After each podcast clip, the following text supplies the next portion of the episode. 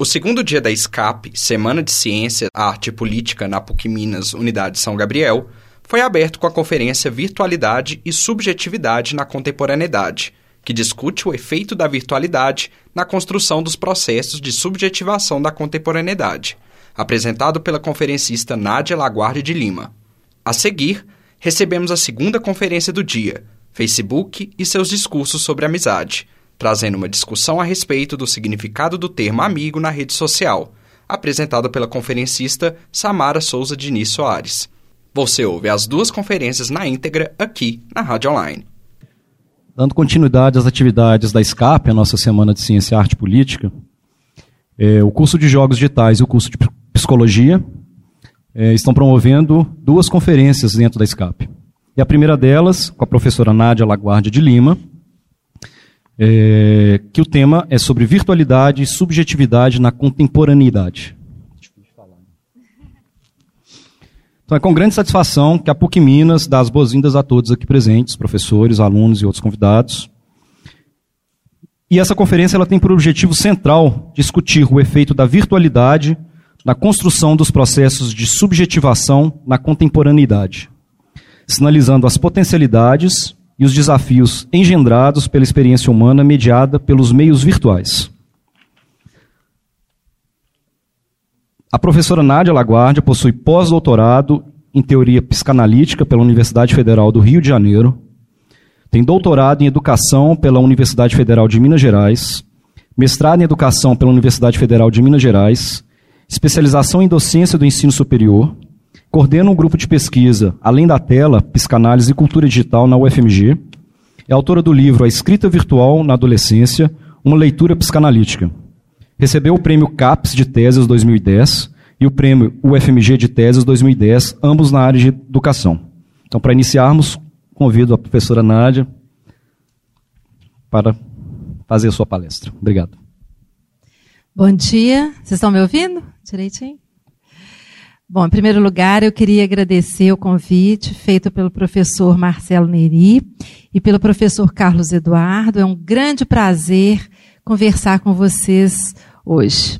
É, queria parabenizar também a todos os professores e coordenadores do evento, né, toda a comissão organizadora desse evento por esse por essa proposta tão interessante, tão rica e instigante. Bom, é, o tema né, que me foi proposto, virtualidade e subjetividade na contemporaneidade, como, como o título mesmo aponta, é um tema extremamente amplo. Né? E eu fiquei pensando assim, o que, que eu traria para vocês para discutir dentro dessa temática aí ampliada. É, eu pensei, então, recortar dentro dessa temática mais ampla três subtemas, né?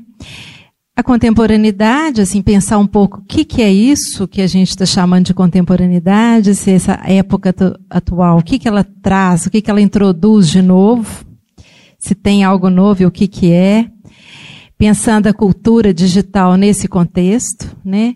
A questão da subjetividade, como que a gente pensa essa, esse conceito de subjetividade e um pouco dos efeitos dessa cultura digital sobre as subjetividades, né? E para falar desses efeitos, é importante, né, como vocês viram, assim, a minha formação é em psicologia e, e psicanálise, então é desse lugar que eu posso falar, né? Eu tenho muito interesse por esse tema, desde 2001 eu pesquiso é, uso que os sujeitos fazem desse espaço virtual. E o meu interesse é menos pela parte técnica, né, em si, mas mais pelos sujeitos, assim, como que eles estão usando esse, esse espaço, os recursos, é, e como que essas subjetividades elas são impactadas a partir desse uso intenso das tecnologias digitais, desses efeitos mesmo da cultura sobre os sujeitos. Bom, primeiro, para pensar o que é o contemporâneo, eu lembrei do Agamben, né, que ele diz que a contemporaneidade é uma singular relação com o próprio tempo, que adere a este e dele toma distância. Agamben diz: aqueles que se aderem perfeitamente à sua época não conseguem vê-la, pois todos os tempos são obscuros para aqueles que nele estão inseridos. É preciso não se deixar cegar pelas luzes do século, deixando entrever a sua íntima obscuridade. Então, qualquer leitura do contemporâneo será marcada pela obscuridade ou pela falha que a caracteriza. E, ao mesmo tempo, pela tentativa de suturar essa falha. Né? Considerando, então, que há uma impossibilidade de aprender, né, de fazer uma leitura desse contemporâneo de uma forma totalizante, vamos dizer assim, que é, considerando essa fratura que está no cerne de qualquer análise do contemporâneo, é que eu me proponho então a falar dele, né? Bom, em primeiro lugar, nós vivemos uma nova era. Alguns autores vão dizer que nós vivemos um período de pós-modernidade, outros vão chamar de hipermodernidade, outros modernidade tardia, né? O que, que seria esse momento atual? Assim, que que ele marcaria uma ruptura com o período anterior, né? A modernidade ocidental, ela tem como protótipo o iluminismo filosófico do século XVIII. Com a metáfora da luz, o iluminismo europeu inaugura a crença na claridade através do progresso científico, político, social, moral e econômico, contra as trevas do obscurantismo.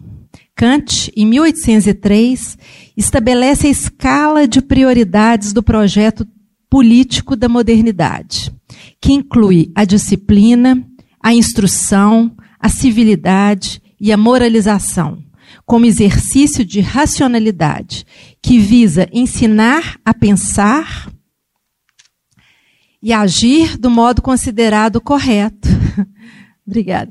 Para os parâmetros da época. A severidade paterna e o controle familiar se aliam à educação formal como importante braço do iluminismo, que se torna um forte movimento de uniformização cultural. A escola, a fábrica e a prisão funcionam sob o mesmo regime disciplinar, munidas das mesmas premissas, visando corpos dóceis e úteis para funcionar com eficiência no projeto econômico do capitalismo industrial. O Estado se constitui como uma instituição forte que avaliza e dota de sentido todas as demais, reforçando e revestindo de autoridade as figuras chaves da autoridade moderna, como o pai e o professor. É necessário abrir mão dos interesses individuais para se alcançar os grandes ideais sociais. E a civilização tem a função de conter os excessos de toda a ordem. Entretanto, o século XX acompanhou profundas transformações na vida social. A incidência de duas guerras mundiais leva ao questionamento dos usos do saber científico e da técnica para o progresso humano Acompanha-se a desqualificação dos valores e ideais coletivos que organizam a vida social. O final do século XX e o início do século XXI marcam o período da organização social baseada num capitalismo mais dinâmico, regido pelo excesso de produção e pelo consumo exacerbado. A internet proporciona uma grande revolução no mundo social, político e econômico. A forte penetração das tecnologias digitais em todos os setores da vida humana interfere nos modos de acesso à informação, introduz novas formas de comunicação e de relação social, intensifica o declínio das identificações verticais que a gente já vê acontecendo desde a modernidade e a pluralização das identificações horizontais. Contribui para a diluição das antigas fronteiras que separavam os espaços público e privado, alterando a relação do sujeito com o tempo e com o espaço. Vivemos a era do excesso de imagens, informações, sentidos, valores, crenças e também de objetos. Paradoxalmente, Lipovetsky, um filósofo francês, caracteriza a época atual como a era do vazio. O vazio, para ele, é a era pós-moralista, o fim da época de valorização do sacrifício e de condenação do prazer, a derrocada de uma moral rigorosa e o surgimento de uma era polissêmica de elaboração ética à la carte. Para o autor, vivemos a hipermodernidade, período em que estamos mais flexíveis e menos engessados por engrenagens de poder, em nome de verdades que se apresentam como universais. O autor eleva o efêmero à condição cultural propícia ao exercício de imaginários que transbordam, fluem, refluem e não cabem mais nas sólidas referências antigas. Tudo se move, tudo muda, tudo é fluxo. De uma ordem disciplinar, partimos para o processo de personalização, que corresponde ao agenciamento de uma sociedade flexível, baseada na informação e no livre desenvolvimento da personalidade íntima, da legitimação do prazer, do reconhecimento das exigências individuais, da moldagem das instituições de acordo com as aspirações do, dos indivíduos. Há um desinvestimento público, a perda do sentido das grandes instituições morais, sociais e políticas.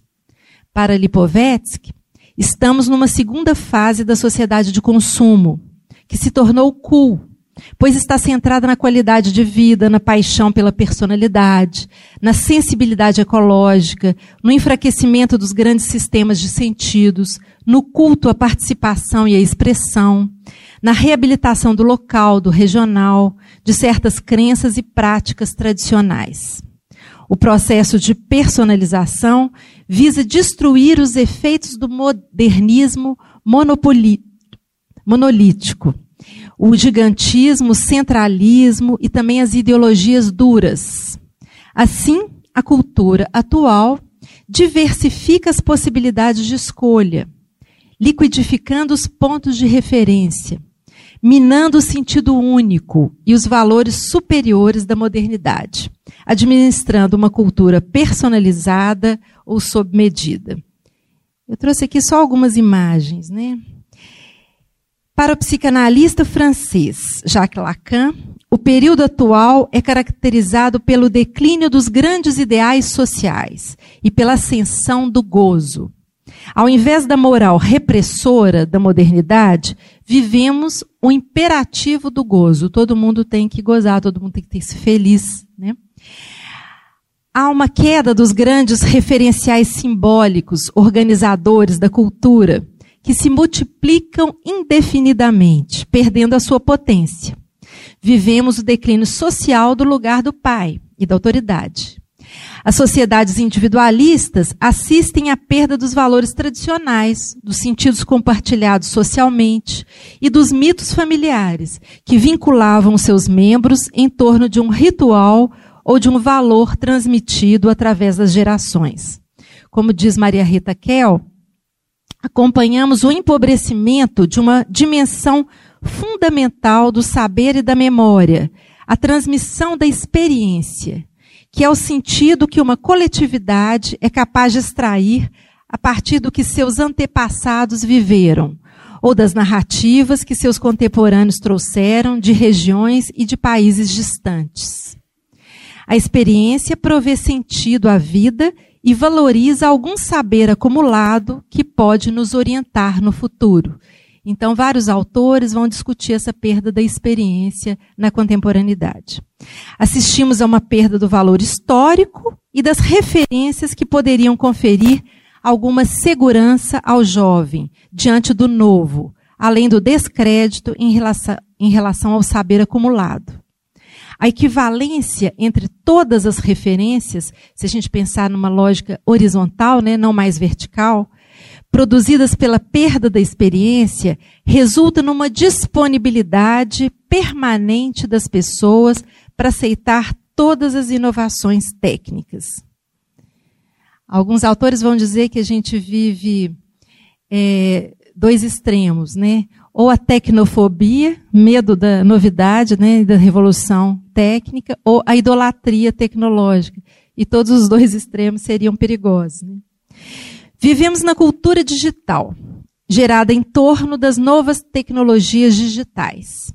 Ela inclui todos os artefatos, produtos, comportamentos individuais e coletivos, conceitos, ideologias que surgiram diretamente da implantação das tecnologias de informação. Então a gente não pode pensar que as tecnologias são ferramentas, né? Mas elas criam uma cultura. Né?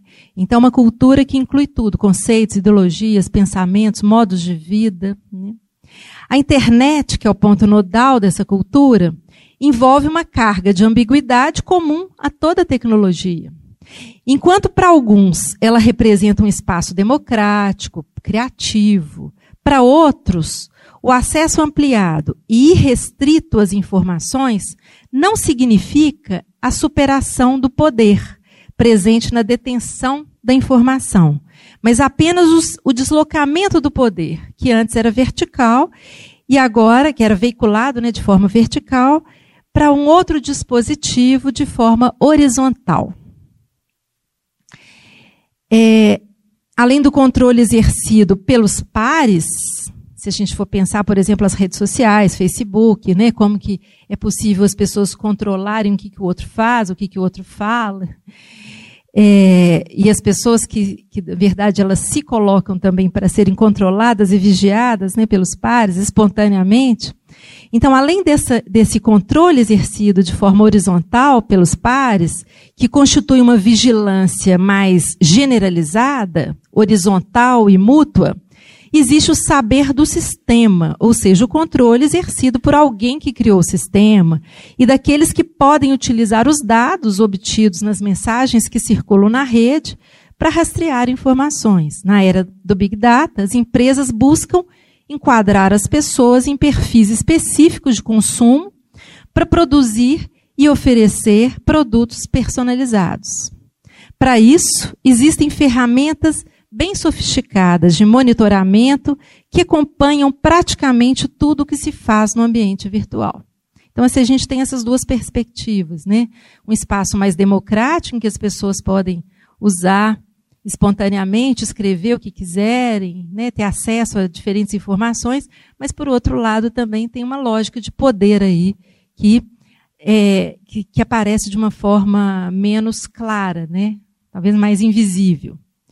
Assim, o controle disciplinar, centralizado na figura de um líder, dentro de um espaço institucional, foi substituído por outro tipo de controle descentralizado, invisível, que se estende para além dos espaços institucionais e é potencializado aí pela internet. As tecnologias é importante a gente considerar que elas não são neutras, elas podem ser compreendidas como uma moldura conceitual que permite, permite correlacionar um conjunto de ideias, tecnologias, comportamentos e discursos. Bom, e a virtualidade? O mundo virtual é aquele que penetramos quando acessamos a internet. Esse mundo seria irreal, né? O termo virtual normalmente é associado à imaterialidade ou irrealidade, mas o virtual do latim virtus é o que está em potência no real, o que tem em si todas as condições essenciais para sua realização. Ele se refere ao que existe em potencial, suscetível de se realizar. Na filosofia, o termo virtude está relacionado à capacidade ou potência em geral. Para Le Breton, que é um antropólogo, virtual traduz então força, energia. O campo virtual é um campo de força e de ação. Uma outra dimensão da realidade, capaz de mobilizar afetos poderosos. A cultura cibernética não se opõe à realidade, mas é um outro princípio de realidade, que pode ser até mais poderoso que a relação viva com o outro. Então a gente não pode se opor virtualidade à realidade, né? Elas estão cada vez mais enodadas, inclusive. Essa perspectiva nos leva a considerar a potência da virtualidade. Para gente da psicologia é muito interessante pensar isso. Assim. é, porque essa ideia de que a pessoa, quando está imersa no ambiente virtual, ela deixa o corpo de lado, né? E como se ela entrasse numa, num campo abstrato, imaterial, assim. É, isso não existe. Primeiro que ela está sempre ligada ao corpo, né? O corpo dela está ali. E tudo que ela experiencia nesse ambiente virtual tem efeitos, inclusive, sobre o sujeito, sobre o corpo, desencadeia afetos, sensações, emoções, né? E essas e tudo que ela vivencia de conflitos ou situações prazerosas no ambiente virtual afetam, afetam o próprio corpo. Né? E, inclusive, tem extensões para fora do ambiente virtual. Da mesma forma que o que ela vivencia na realidade, ela continua a vivenciar no ambiente virtual. Então, cada vez mais, principalmente com o uso dos dispositivos tecnológicos móveis, essa relação entre virtualidade e realidade se tornam mais complexas. Né? É, Bom, então é importante a gente considerar que essa imersão cada vez maior dos sujeitos nas tecnologias digitais tem impactos profundos na subjetividade humana. É também importante considerar as diferentes apropriações das tecnologias, que determinam efeitos singulares. As pessoas podem fazer usos diferentes desse espaço virtual. O uso que cada um faz desse ambiente, as suas escolhas, os seus modos de satisfação, as formas de interação e as respostas que cada um constrói aos impasses que vivencia no ambiente virtual estão relacionados à sua subjetividade.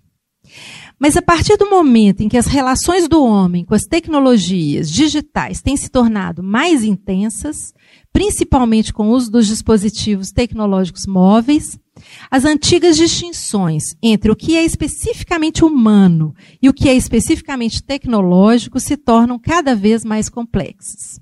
A virtualidade passa a interferir na maneira como o ser humano percebe a realidade, a sua identidade e o laço social.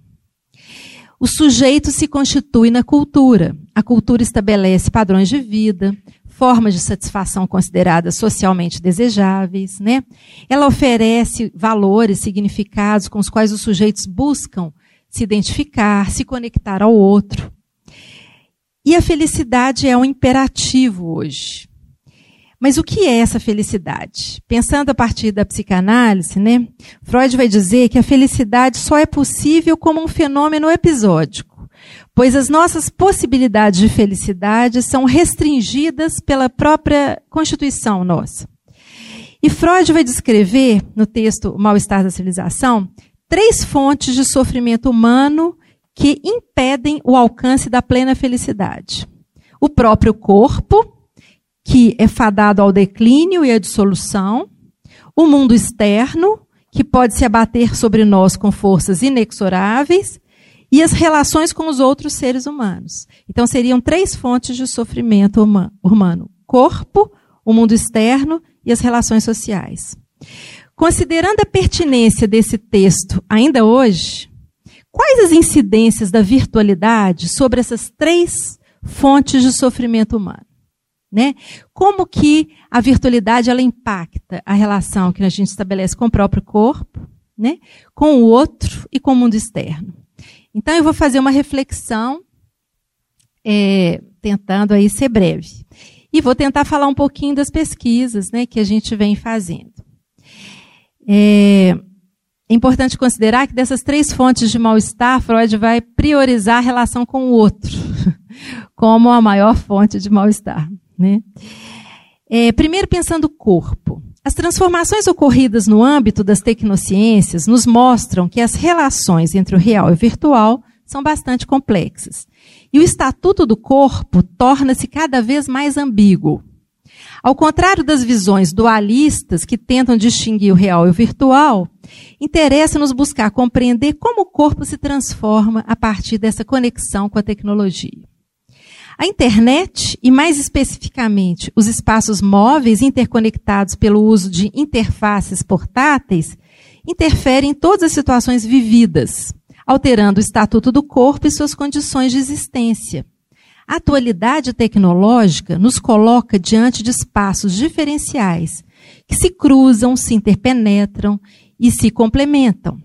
O corpo se transforma em um conjunto de extensões ligadas ao mundo multidimensional, pautado pela interconexão de redes e sistemas.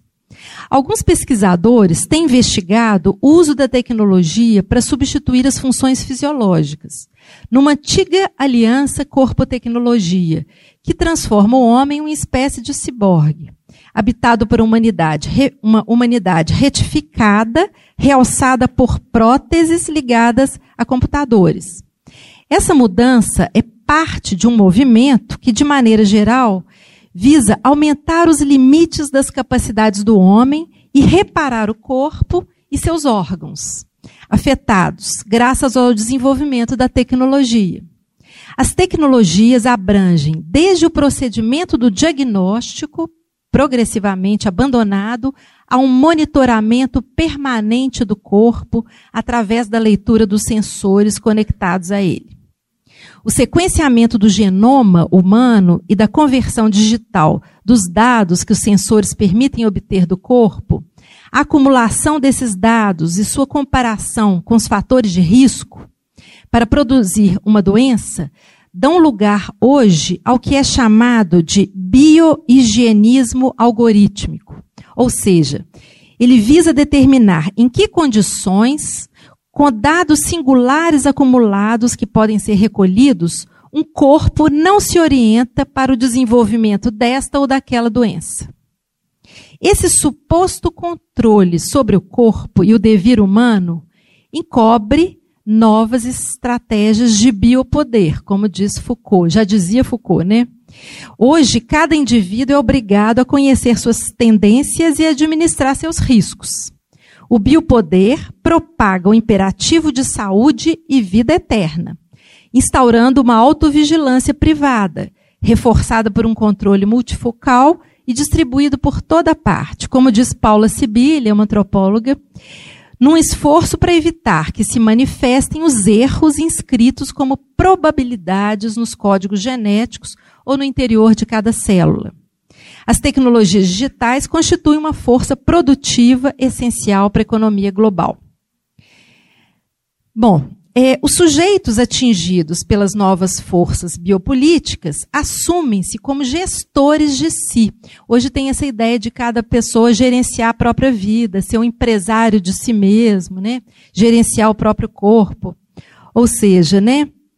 busca-se um autogerenciamento de si mesmo sob moldes empresariais instigado pelo, pelos meios de comunicação, pelas tecnociências e pelo mercado.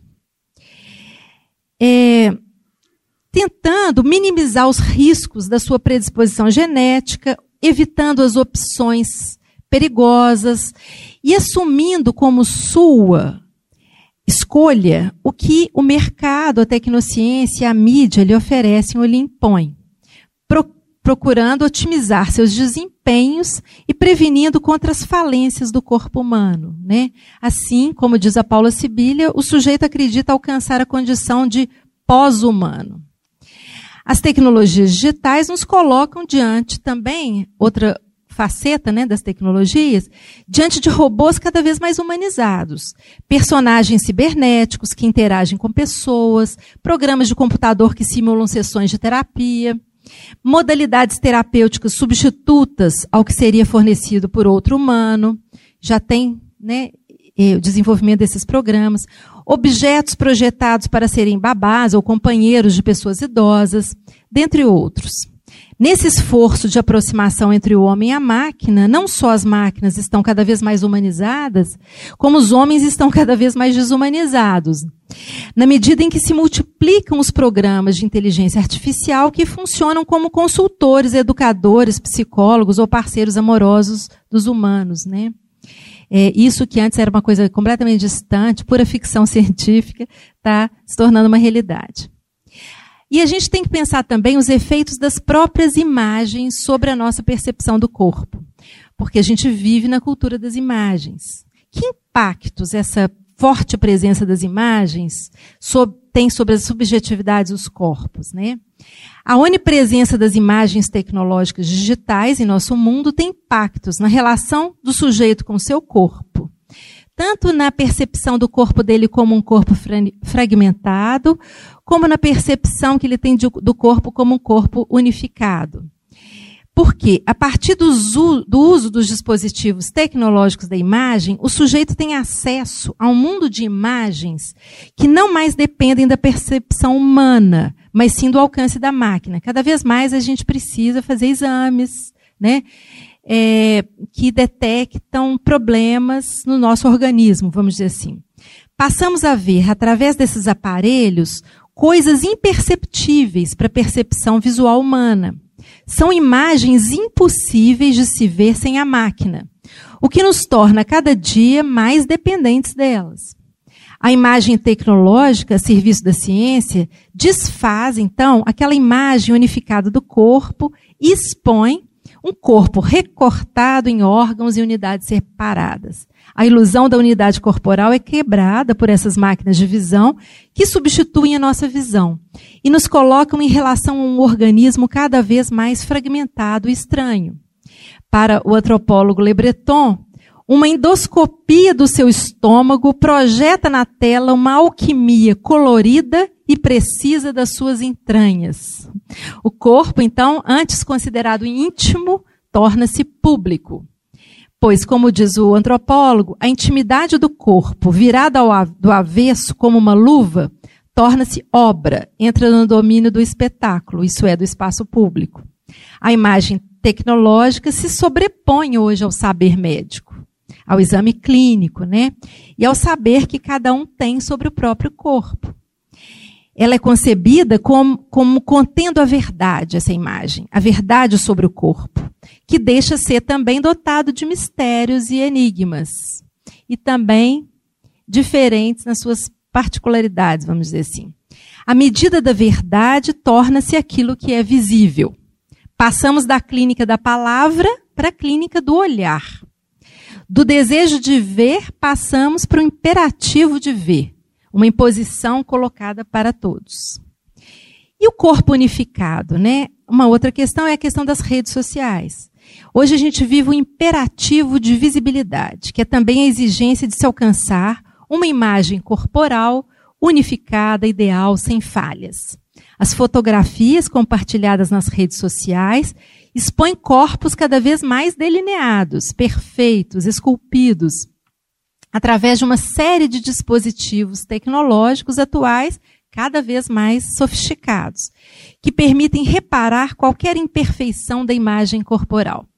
A gente tem um projeto na UFMG com adolescentes é, nas escolas públicas. E esse projeto veio, surgiu assim de uma demanda das escolas que a gente é, trabalhasse com os adolescentes sobre o uso que eles faziam das redes sociais, por causa dos problemas que estavam surgindo a partir desses usos, né? Como que a gente chama hoje de cyberbullying, é, publicações inadequadas, né? Racismo, homofobia, violência nas redes sociais, é, exposição de colegas, nudes, etc. Então, isso estava trazendo muitos problemas nas escolas, está trazendo muitos problemas nas escolas, e os professores, educadores, coordenadores não estão sabendo o que fazer diante disso. Assim. É, muitas vezes, é, as fotografias tiradas dentro do ambiente, por exemplo, escolar, né, como colega fotografa um colega dentro do banheiro na escola. Né? Uma menina levou um tombo, eles fotografam a menina.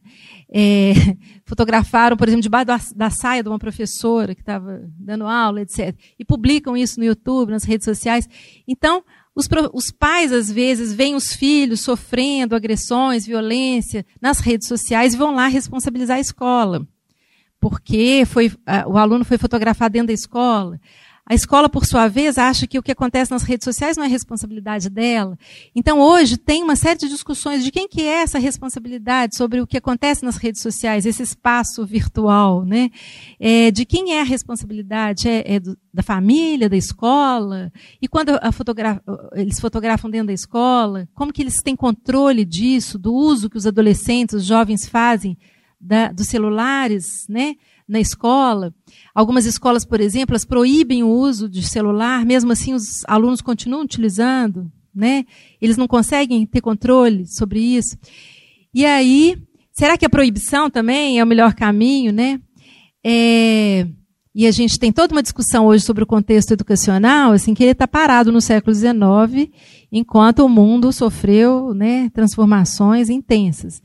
Então, é, a gente trabalhando com jovens, a gente escuta esses jovens, a gente faz espaços né, de rodas de conversa, conversação com esses jovens, fazendo com que eles possam falar desse uso que eles fazem das redes sociais. Então a gente leva muitas vezes imagens, trabalha com filmes, discute temas, fazendo, promovendo reflexões, né, sobre é, essas questões que passam pelo uso que eles fazem das redes sociais. Mas outros temas acabam sendo abordados, como sexualidade, violência, discriminação, segregação, né? É, a questão da sexualidade na adolescência, a, a, separação dos pais, os conflitos nas escolas. Então, a partir das redes sociais, a gente tem acesso a um mundo, né? Dos adolescentes, do que, que eles vivenciam, das dificuldades, dos impasses. Então, a gente tem feito esse trabalho em várias escolas públicas. E aí, em um grupo especificamente, é, com adolescentes, e eles escolhem participar ou não desse, desse grupo, né? Eles são convidados a participar. É, então, no, trabalhando com um grupo de adolescentes que eram todas é, do sexo feminino, elas, for, elas, inclusive eles formam os grupos de acordo com as afinidades, fora do horário da, da, da aula, né? E aí um grupo só de meninas, elas levavam os celulares, né, e mostravam. E a gente aceita isso. A gente conversa usando os celulares também. Eles mostram o que, que eles usam, as, as formas de uso desses, das redes sociais. E falam também dos impasses, dos problemas que eles têm, do que, que eles já vivenciaram de problemas. A gente problematiza isso, né? O que, que é válido ou não. Então surgem vários temas, por exemplo, zoação na internet. Aí vamos conversar sobre isso. O que, que é zoação na internet? Ah, zoação é zoação, tá? O que, que é? Né? Aí eles começam a falar. Ah, é legal zoação? É. Todo mundo zoa? É, todo mundo zoa. E quem é zoado? O que, que acha disso? Ah, acha legal. Mas acha legal? Ah, depende. E aí essas coisas vão sendo faladas e discutidas, né? Eles começam, aí eles estabelecem critérios para zoação. tem a zoação válida, tem a zoação que não é válida. Então vamos estabelecer critérios. Como é que funciona isso? E aí eles passam a refletir sobre coisas que eles fazem, né? Postam, muitas vezes sem pensar, né? E aí, é, num, num determinado grupo de meninas, elas começam a mostrar é, aplicativos que fazem, que corrigem as imagens do corpo, né? Então, qualquer defeito das fotografias. Então, uma das adolescentes com 12 anos, ela mostra uma coleção de fotografias que ela tinha dela mesma, assim, é, e que ela não postava nas redes sociais, ela arquivava no celular. E aí perguntando para ela assim, mas por que, que você não posta? Você tira essas fotos, para que, que servem essas fotos? Ela fala assim, não, porque eu vou conferindo as fotos e vendo os defeitos no meu corpo. E eu vou corrigindo esses defeitos. Para quando ele ficar perfeito, aí eu posso postar. Só que ela nunca considerava que ficava perfeito. Então ela ia adiando. Então tinha uma coisa quase que compulsiva, assim, de ficar corrigindo, corrigindo, corrigindo. E ela falava assim: olha, por exemplo, a cintura aqui ainda está um pouco grossa, eu afinei, o peito aumentei e tal. E aí elas conversando sobre isso, uma, uma adolescente falou assim: pior é que quando a gente posta, é muitas vezes para para aproximar dos meninos, conhecer os meninos, né? Através da, da, das redes sociais, a gente posta essa foto, depois a gente fica com vergonha de chegar perto dele, porque a gente está tão diferente dessas fotos, eles não, nem reconhecem a gente. Aí uma delas conta que uma vez postou uma foto que ela estava considerando perfeita, né? E o menino ficou muito interessado nela, e marcaram de encontrar no shopping. Aí ele ficou lá sentado no lugar que eles tinham combinado, e ela ficou andando em volta do menino e ele nem imaginava que era ela. Ela foi embora, desistiu, assim, porque ele não reconheceu. E aí a gente vê como que na adolescência, né, tem todas essas questões da insatisfação com o próprio corpo, de uma insegurança com relação ao outro. Será que eu sou amado? Se eu não sou? O que, que o outro acha de mim? E esses aplicativos vêm como uma uma tentativa, né, de se corrigir esse corpo supostamente falho, né, em falta. Bom, é, para Le Breton, a virtualidade assinala um novo paradigma da relação do homem com o mundo. A navegação na realidade virtual proporciona aos internautas o sentimento de estarem presos a um corpo estorvante e inútil, ao qual é preciso alimentar, do qual é preciso cuidar, manter, etc.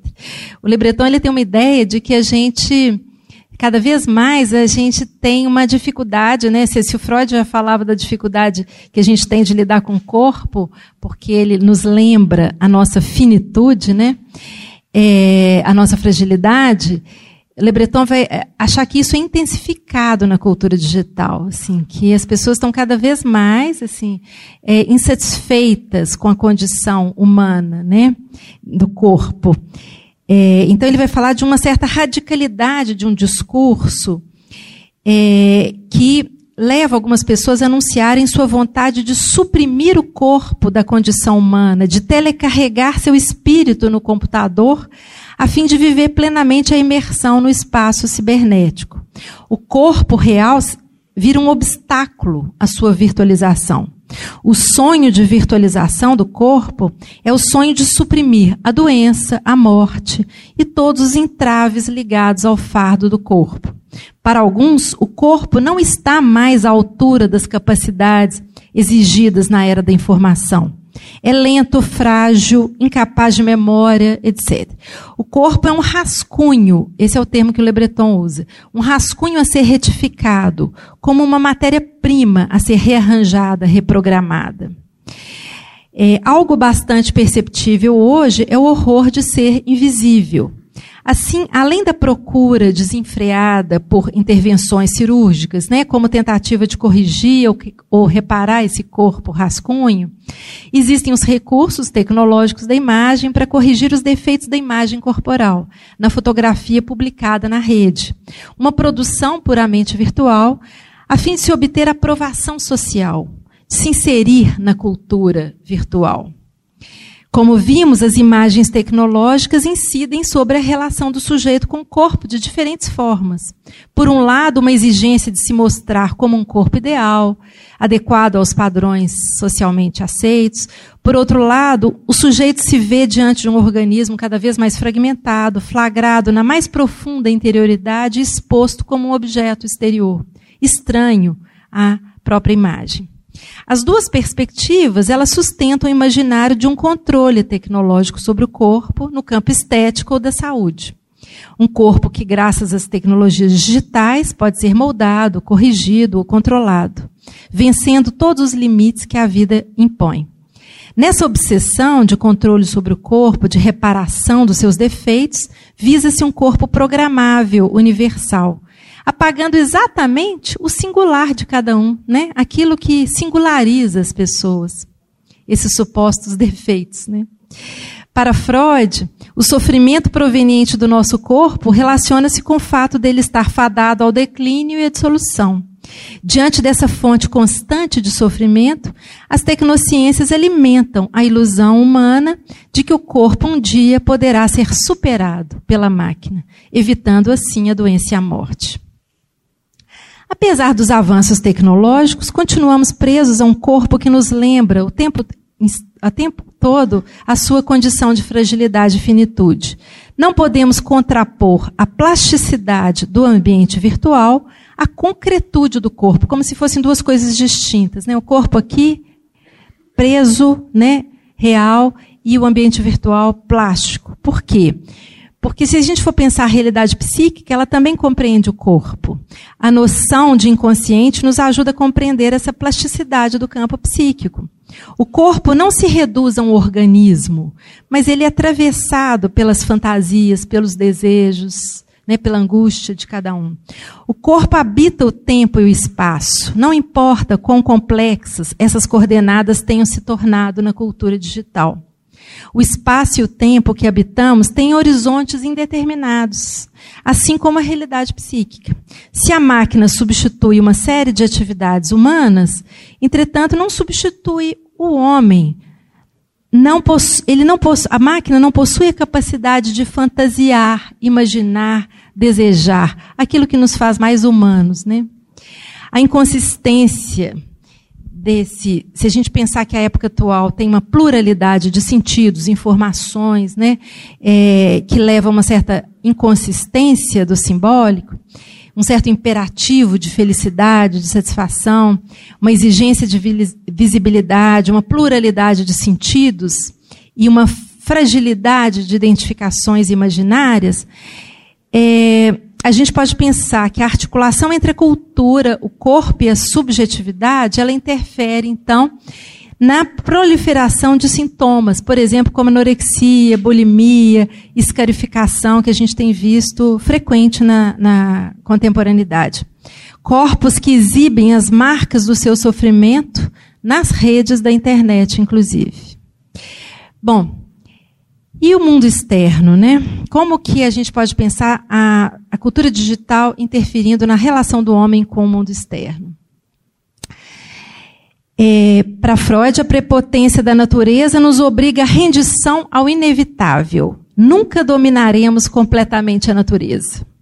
O autor, em 1930, afirmava que nas últimas gerações a humanidade fez progressos extraordinários, isso em 1930, nas ciências naturais e em sua aplicação técnica, consolidando o domínio sobre a natureza de um modo antes inimaginável.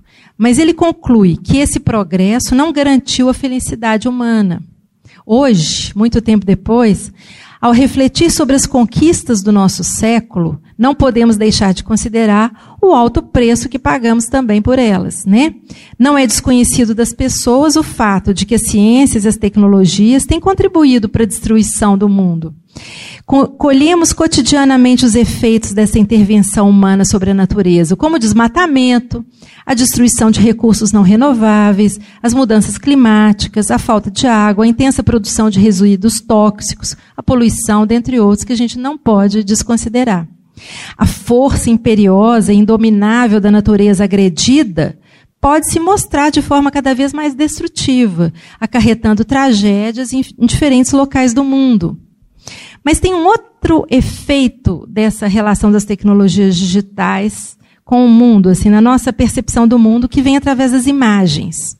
Na era da internet, mensagens e imagens de acontecimentos do mundo inteiro nos chegam a cada instante, sem que a gente precise buscar por elas. Somos bombardeados continuamente por imagens que captam cada detalhe das catástrofes da natureza em cada ponto do planeta. As edições das imagens são sustentadas também por ideologias, significados e valores. Convivemos com imagens que pretendem capturar o real, o sem sentido, transformando também em espetáculo, muitas vezes.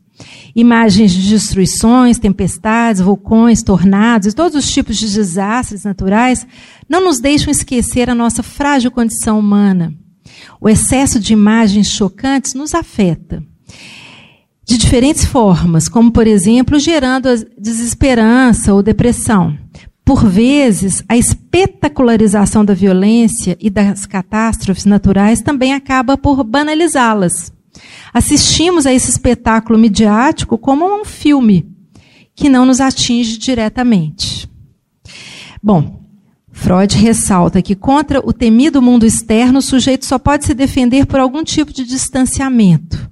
Se a dificuldade de enfrentar o mundo externo for muito grande, alguns, a gente sabe, vão fazer uso das drogas. Freud já dizia também em 1930, que garantem não só o ganho imediato de prazer, mas também uma parcela muito desejada de independência em relação ao mundo externo. Com a ajuda desse afasta tristeza, podemos nos subtrair à pressão da realidade a qualquer momento encontrar um refúgio no mundo próprio. Mas ele diz de outras saídas além da droga. Ele acrescenta que quando o sujeito enxerga na realidade um único inimigo, a fonte de todo sofrimento, ele rompe todos os laços, dá costas a esse mundo, nada quer saber dele. Ou então pode tentar reconstruí-lo, construir outro em seu lugar. Na atualidade, a virtualidade pode ser um refúgio para evitar a dor de existir. As adições virtuais, esse uso às vezes compulsivo, atestam a dificuldade de enfrentar os desafios que a vida nos impõe. Ou seja, não é necessariamente o fato de consumir uma droga que gera uma adição, mas tudo aquilo que a gente usa como forma de se intoxicar com uma finalidade de substituição, né? é a modalidade de uso que pode tornar um objeto nocivo ao sujeito. Qualquer objeto pode ser usado de forma nociva ou não, né? especialmente no mundo contemporâneo. E a gente tem exemplos, por exemplo, de jogos eletrônicos nas duas perspectivas. Né? É, a, os jogos eletrônicos, tanto como potenciais assim para é, estabelecimento de laços sociais, inventividade, criatividade no mundo que exige cada vez mais essa capacidade, né? como jogos eletrônicos como uma forma de se esquivar do mundo social. Né? É, escutando alguns adolescentes, a gente viu essas duas perspectivas. Alguns adolescentes que falam, ah, eu não consigo me separar do celular, eu enlouqueço sem ele, eu, minha vida é um vazio, então eu preencho com as redes sociais, é, eu passo o dia inteiro jogando porque eu não tenho com quem conviver. E ao mesmo, para não, como uma forma de não me sentir sozinho, falas dos adolescentes, mas a gente viu por, por outro lado, assim, possibilidades extremamente ricas. E uma coisa que a gente tem visto e trabalhado, eu tenho uma orientando no doutorado que ela está tá pesquisando isso, é o uso de jogos por é, crianças autistas e adolescentes autistas, que é extremamente interessante. Tem um caso especificamente que é de um adolescente que ele não tinha contato social com ninguém, não estabelecia laço social. A gente sabe como que esse é, é, essa é a grande dificuldade do autista, né? É, essa, essa dificuldade no laço social.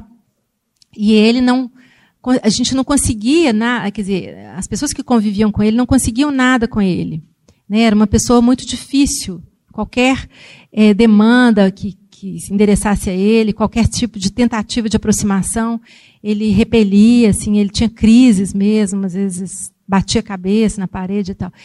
E a partir dos jogos digitais, assim, esse adolescente começa a é, até aproximar das pessoas. A gente vê como que o laço é, que, que é, os jogos permitem primeiro uma certa proteção do outro, né? ele está protegido, assim, ele se desvia um pouco da atenção do outro e penetra num mundo ali virtual que garante uma certa, é, onde o, o outro é menos invasivo. E ao mesmo tempo, através dos jogos, ele socializa com uma série de pessoas protegido pela tela, que funciona como um anteparo. Né? A partir daí, ele consegue até estabelecer contatos com algumas pessoas também presencialmente. Bom, então, a gente vê diferentes usos né, das tecnologias digitais. É importante reconhecer a existência de diferentes tecnologias e diferentes usos destas. Enquanto algumas têm contribuído profundamente, para, inclusive para a destruição da natureza, outras surgem como indispensáveis exatamente para restaurar o seu equilíbrio. Né? Por último, para falar das relações sociais, é, se a gente pensar que existe um sofrimento que se origina das relações com os outros seres humanos, é, e para Freud esse seria o que nós experimentamos mais dolorosamente, é, como que essas relações sociais elas têm sofrido interferência das tecnologias digitais, né? Então o sujeito se constitui na cultura a partir do laço que estabelece com o outro. A relação entre os seres humanos se sustenta do discurso e por meio deste. Ele assume as características de uma época e as marcas de uma determinada cultura. O laço social, ele articula o campo social ao individual através da linguagem. O laço social envolve a conexão e a desconexão com o outro, pois ao mesmo tempo em que o liga ao outro, dele o separa, né? A perda de referenciais simbólicos tradicionais, organizadores na cultura atual, e a substituição por uma multiplicidade de ofertas, amplia as modalidades de escolha.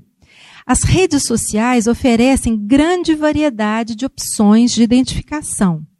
Com um cardápio sempre à mão, os jovens podem escolher comunidades e grupos para participar, podem exercitar diferentes papéis, identidades, entrando em sites de relacionamento,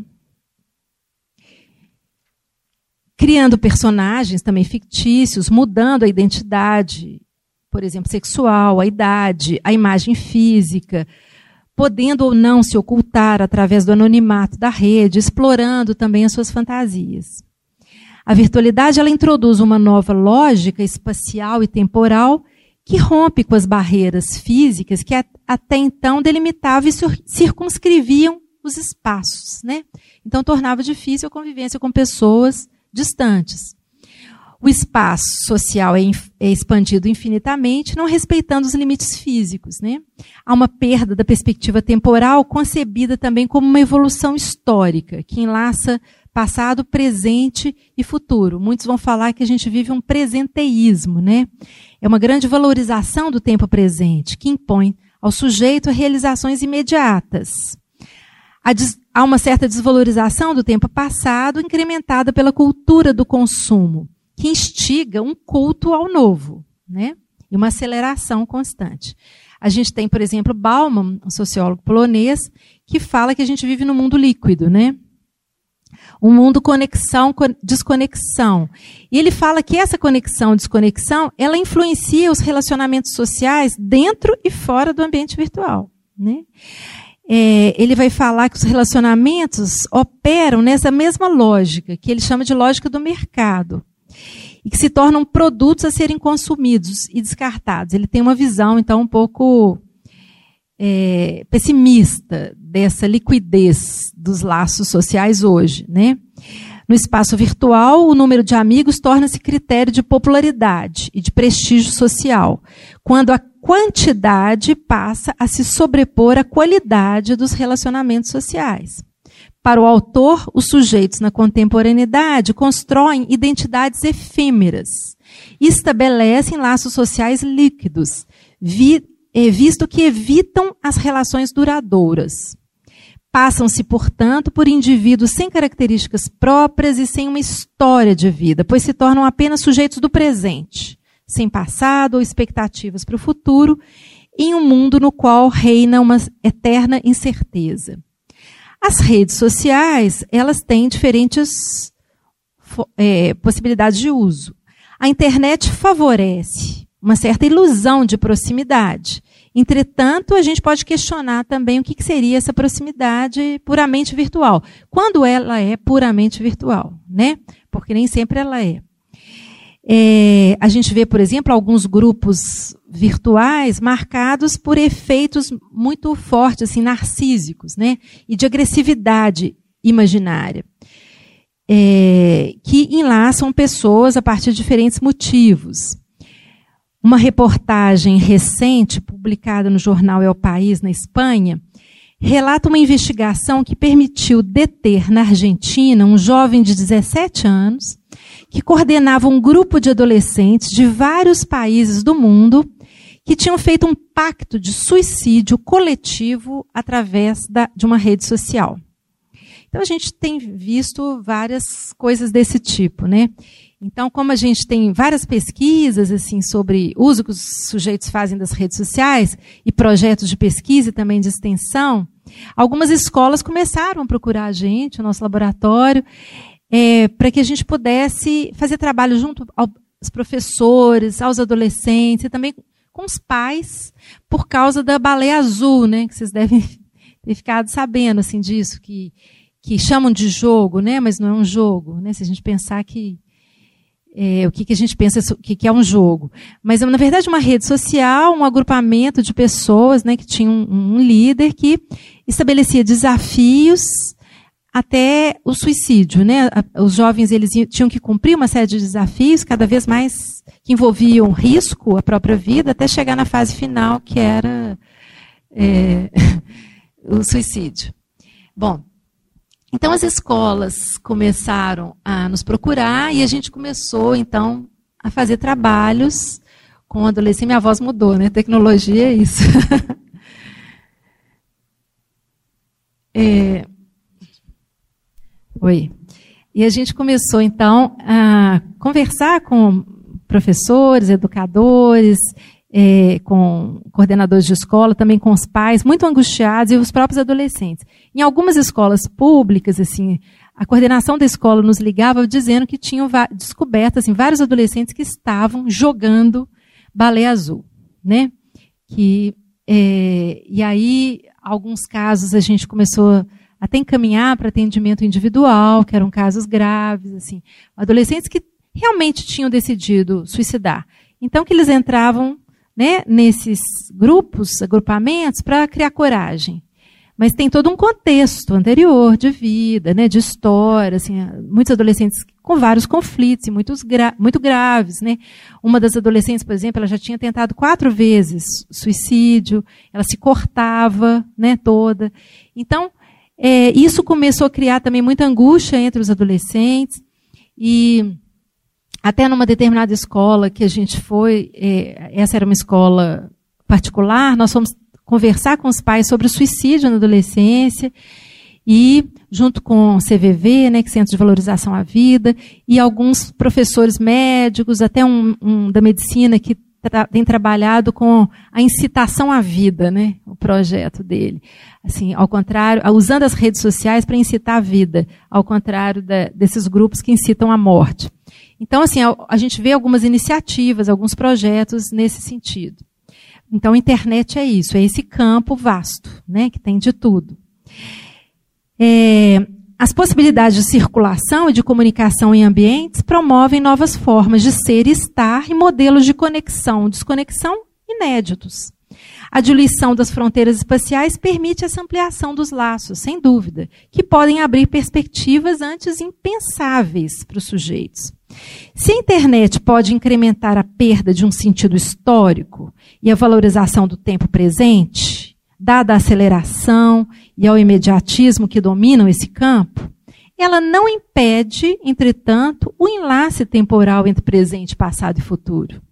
O sujeito pode, através das redes sociais, recuperar contatos afastados no tempo e no espaço, fragmentos perdidos da história, e assim também construir novos sentidos, enlaçando o passado ao presente, se projetando no futuro, reescrevendo a sua história e fazendo laço social.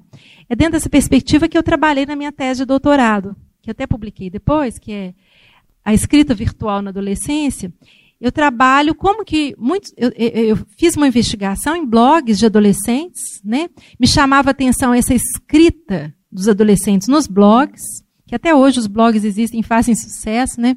Entre os adolescentes, os jovens, mas que me chamava a atenção e minha curiosidade surgiu quando eu comecei a ler blogs de adolescentes em que eles publicavam ali detalhes da própria vida.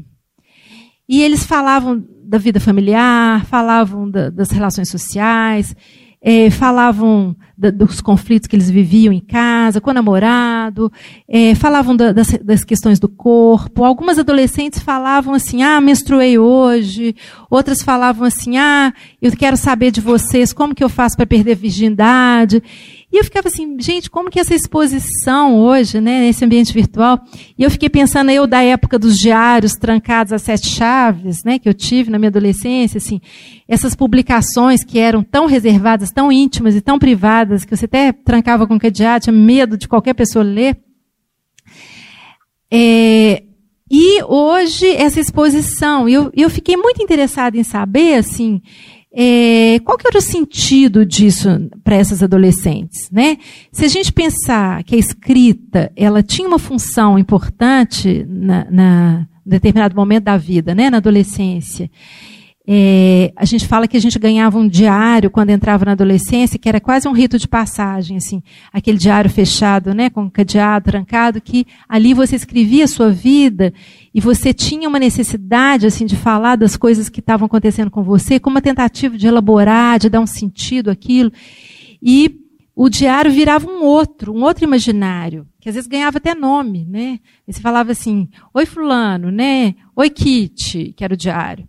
É, hoje eu tenho que te contar mil coisas que aconteceram, né? E aí você relatava, você passava três dias sem escrever e falava assim, ah, desculpa que eu fiquei três dias sem escrever, você deve estar curioso para saber o que, que aconteceu, deixa eu te contar. E aí era um outro imaginário, né? um outro conceito com quem você conversava. E com isso, você, quer dizer, tinha um endereçamento a um outro, um outro simbólico, a um outro imaginário. Mas com isso você ia tentando dar um sentido para essas transformações que a própria puberdade né, coloca, físicas, fisiológicas, hormonais. essas transformações no campo do desejo, do afeto, do amor, essa mudança né, que a, a adolescência impõe aos jovens, subjetiva, social.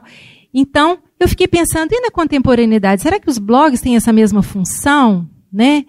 Por que, que hoje essas questões são lançadas no espaço público? E aí eu investiguei muitos blogs, né?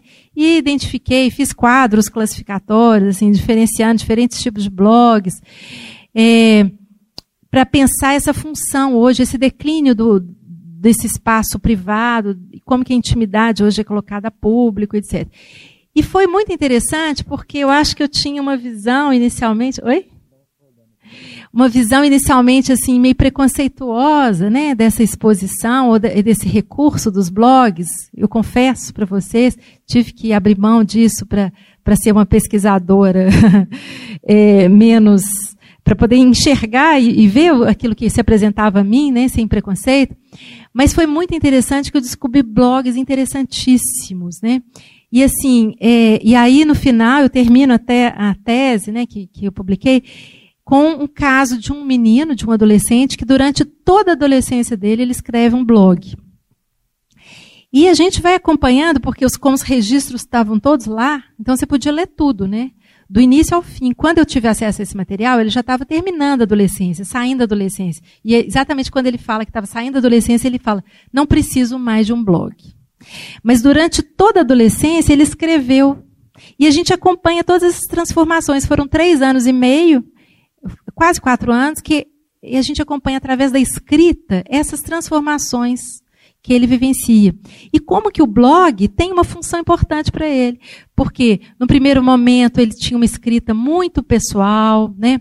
Aí vai mostrando ele falando muito da vida pessoal, depois ele vai deixando de falar das, das, de coisas mais íntimas, pessoais. É, ele vai mostrando os laços que ele vai construindo na rede, como que ele vai é, fazendo vários laços sociais, como que mostra um pouco essa articulação entre o espaço virtual e a vida dele né, fora do espaço virtual, como que ele articula esses dois campos de uma forma e transita nesses espaços de uma forma muito interessante, né? É, e como que ele vai se tornando um escritor. Quando ele está no final da, da, do blog, né, os últimos escritos, ele é convidado para publicar num, num blog que era só de escritores, né? E ele fala assim: agora eu estou deixando de escrever diário, né? Me tornando um escritor, um poeta e tal. E é uma escrita, você vai acompanhando todas essas transformações. Então você vai ver o efeito da escrita no blog, que é um espaço público, sobre a subjetividade, assim, como que ele atravessa essa, essa adolescência de uma forma muito interessante, muito criativa, né? Como que o blog permite que ele faça laços sociais interessantes, como que oferece possibilidades para ele, tanto até no sentido de definir uma escolha profissional, de fazer um vestibular e se juntar a um grupo de escritores, poetas. Né? É, bom, então, para terminar, a cultura digital introduz mudanças significativas em todos os setores da vida humana. As tecnologias digitais não podem ser concebidas como simples ferramentas, mas como formadoras de uma nova cultura que incide sobre as subjetividades. A virtualidade afeta de forma definitiva as relações com o nosso corpo, né, com, o no, com o meio externo e com o outro. Ela tanto abre possibilidades impensáveis em todos os setores da nossa vida, quanto introduz impasses, desafios e novas formas de sofrimento humano, que também devem ser consideradas. Né? Essa visão crítica é importante. A virtualidade expõe os sujeitos a contradições de toda a ordem. A pluralidade racial, étnica, cultural, a diversidade religiosa e de gênero. Nesse espaço público, o racismo, a xenofobia, a incitação à guerra, o fanatismo religioso, a violação da privacidade, a intolerância, a homofobia e diferentes tipos de violência convivem com os movimentos sociais democráticos em defesa de grupos minoritários contra governos ditatoriais. As redes negociam diferentes tipos de interesses e valores, ao mesmo tempo em que se relacionam com a sociedade em geral. Diversos movimentos sociais se articulam pelas redes e têm nos dispositivos móveis um instrumento essencial para o seu funcionamento, que ilustram a hibridização entre o virtual e o real. Assim, apesar desse contexto de desenfreada competição do mercado, de declínio social das instituições, do cenário socioeconômico de incertezas e de extrema flexibilidade, a internet e a cultura digital não impedem o surgimento de conexões que se assentem sobre a solidariedade, a cooperação, o compartilhamento de ideais e a criatividade. Quando as contradições desaparecem, os espaços sociais são desalojados e os sentidos multiplicam-se infinitamente na rede, surgem novas formas de pertencimento social, de identificação e de invenção. Né? Eis aí a nossa aposta. É isso.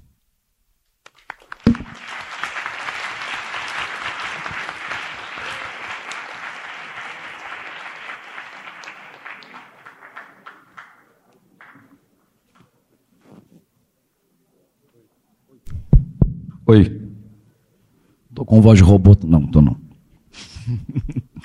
Obrigado de novo, Nádia.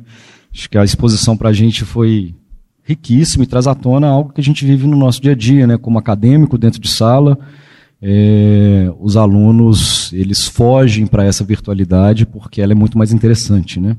Aqui mesmo no teatro, enquanto a exposição, estava observando vários dos alunos né, usando o celular, estavam fisicamente presentes, mas virtualmente eles estavam de fato nos seus paraísos artificiais. Né?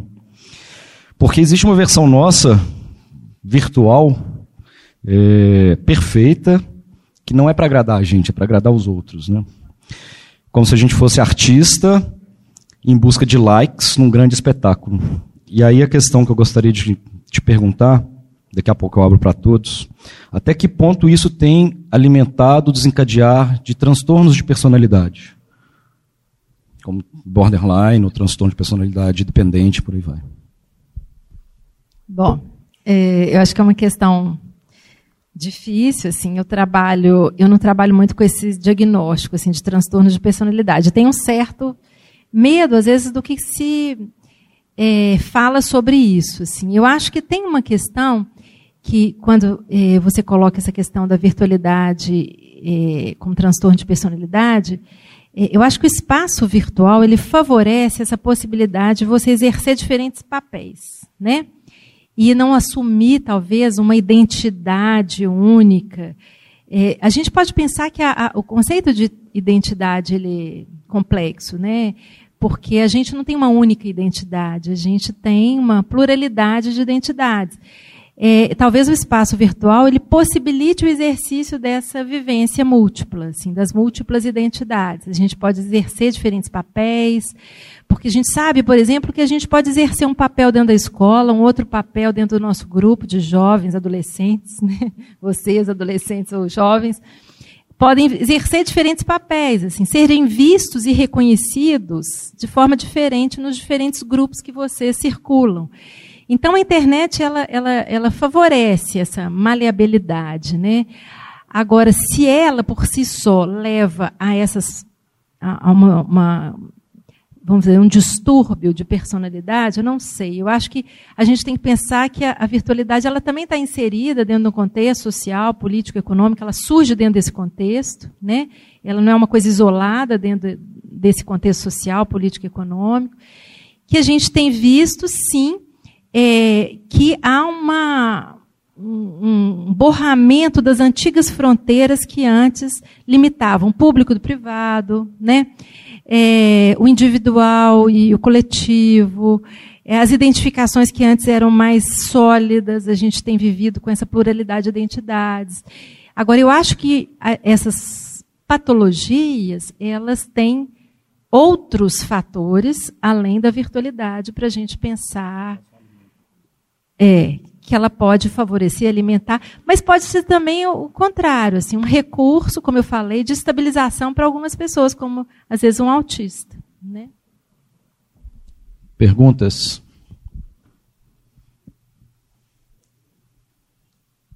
Não? Eu tenho mais uma. A construção da informação se tornou efêmera. Nós temos aplicativos, por exemplo, em que é possível você postar alguma imagem ou um vídeo e 24 horas depois ela desaparece. E você, inclusive, pode editar essas imagens. Né? Nós nos tornamos pessoas editadas e descartáveis? É. Eu acho que tem visões assim, né? Por exemplo, Bauman, ele tem uma visão, ele não é to totalmente pessimista porque ele vê saídas também, mas ele tem uma visão mais crítica, assim. Ele fala que é, é, a gente não pode pensar as redes sociais ou a internet fora da lógica do consumo e do mercado. Então ele vai dizer que é, as pessoas elas ah, se tornam cada vez mais objetos dentro da sociedade do consumo, né? E os laços também eles passam a ser produtos. Os laços sociais, as pessoas se tornam produtos descartáveis. Então essa, ele vai falar um pouco dessa fragilidade dos laços sociais dentro dessa lógica aí. Né? As pessoas não suportam mais relacionamentos a longo prazo, duradouros, né? Elas querem relacionamentos que satisfaçam assim de uma forma rápida, emergencial. É, a lógica da, da, internet, ela introduz uma certa, é, vamos dizer assim, relação com o tempo que é mesmo imediata. Então, é um privilégio, né? Das realizações e satisfações imediatas. É uma aceleração, vamos dizer assim, do tempo. Então, tudo que envolve um adiamento da satisfação é, é mais, a gente pode dizer que vai contra esse, essa lógica contemporânea. Então, a gente vê isso como que isso interfere na relação do, das pessoas com o saber. Por exemplo, o saber. O saber envolve o quê? Um esforço, um adiamento de satisfação. Você estuda muito né? Você abre mão de uma série de outras coisas prazerosas, você se esforça para ter um retorno que vem a longo prazo. Isso é contrário à lógica atual. Então essa é uma discussão que você tem dentro das escolas. Assim, como que você pode né, é, conciliar o esforço necessário à aprendizagem, aquisição do saber, com uma lógica da superficialidade das informações, né? Assim, é, rápidas é, dessa necessidade de ter muitas informações de uma forma rápida, imediata, sem esforço. Né? Então a gente está vivendo uma, uma época que é mesmo das, é, da superficialidade que se contrapõe ao esforço de a, apreensão. Isso aparece também nas relações sociais. Ou seja, se a relação social ela começa a exigir muito esforço, você tem que abrir mão de uma série de coisas para pensar a lógica do outro, né? É, abrir mão dos prazeres para envolver, para construir junto com o outro uma relação que não vai ser só prazerosa o tempo todo. Então, muitas vezes as pessoas desistem das relações duradouras para viver só as paixões, as coisas mais rápidas, imediatas.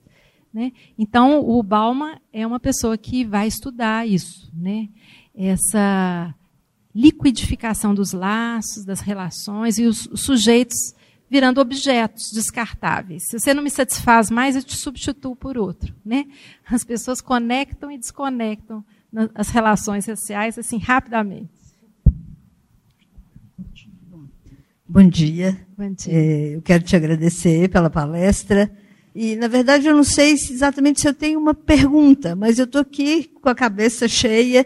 Muito da sua fala me remeteu à conferência de ontem à noite, que foi sobre mutações contemporâneas. Ah, né? tá. é, e eu peguei algumas palavras assim: liberdade, imperativos, controle, autogerenciamento. Né? E eu fico me perguntando assim: nós hoje estamos numa era pós, né? pós-humano, pós-verdade é, eu fico me perguntando se nós não estamos numa pós-individualidade. Tá? É, em que sentido? Assim, nós nunca fomos tão livres, eu acho que, como você falou o tempo todo, eu posso escolher o corpo que eu quero apresentar, eu posso escolher as características de personalidade, enfim, de traços que eu quero apresentar, mas também nunca estivemos tão submetidos a imperativos vários. Né? Assim, nós temos que ser saudáveis, é, nós temos que ser bombados. E será que nós estamos num momento de autogerenciamento? Ou seja, eu vim hoje pensando exatamente nisso. Assim, é, nós nunca tivemos acho que nenhuma outra época tivemos tantas pessoas tomando conta da nossa vida. Nós temos um personal trainer, nós temos um personal stylist, nós temos alguém que nos ensina a educar os filhos e criar os bebês, nós temos alguém que arruma o guarda-roupa, nós tem, agora tem um administrador do tempo, que vai te ajudar a gerenciar o seu tempo, né? tem uma nova profissão, está é, aí. É, ou seja, a nossa vida, a subjetividade, é como se ela tivesse sido, na verdade, coletivizada, né? entregue ao outro. Né? Assim, e o que que isso, de alguma maneira, sabe, em termos subjetivos mesmo, assim, do que que isso... É, quem somos nós, no final das contas? Ou seja, que, de que subjetividade nós podemos estar falando, sabe, assim, nessas...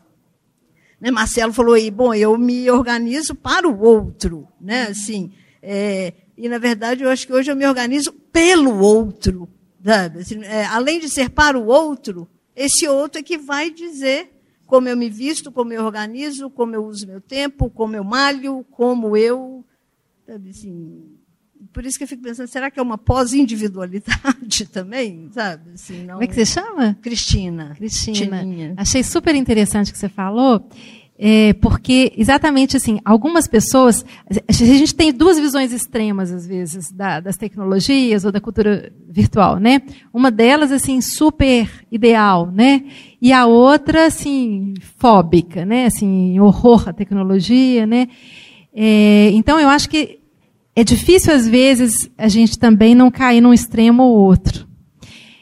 Mas é importante a gente pensar que eu, eu, eu particularmente, eu considero o seguinte, que as técnicas de poder, elas continuam mesmo, de controle, vamos dizer assim. Só que não mais numa lógica vertical, mas ela é mais diluída, ela é mais horizontal, né? Mas o biopoder está aí, estabelecendo nós, né? critérios assim do que é ser normal, anormal, do corpo ideal, né? Do, do que é saúde, do que é é, então, quando se fala de autogerenciamento, que é esse modelo empresarial, que até a Paula Sibilha que fala disso, assim, é que todo mundo tem que gerenciar a própria vida, mas na verdade, é assim, cada um se gerencia, se controla, mas a partir de um determinado padrão que vem de fora, né? Então esse autogerenciamento realmente é uma coisa questionável, porque assim, que padrão é esse de normalidade, né? Que a gente, por que, que todo mundo tem que comer essas coisas? Por que todo mundo tem que seguir essas dietas? Por que todo mundo tem que fazer determinadas atividades físicas?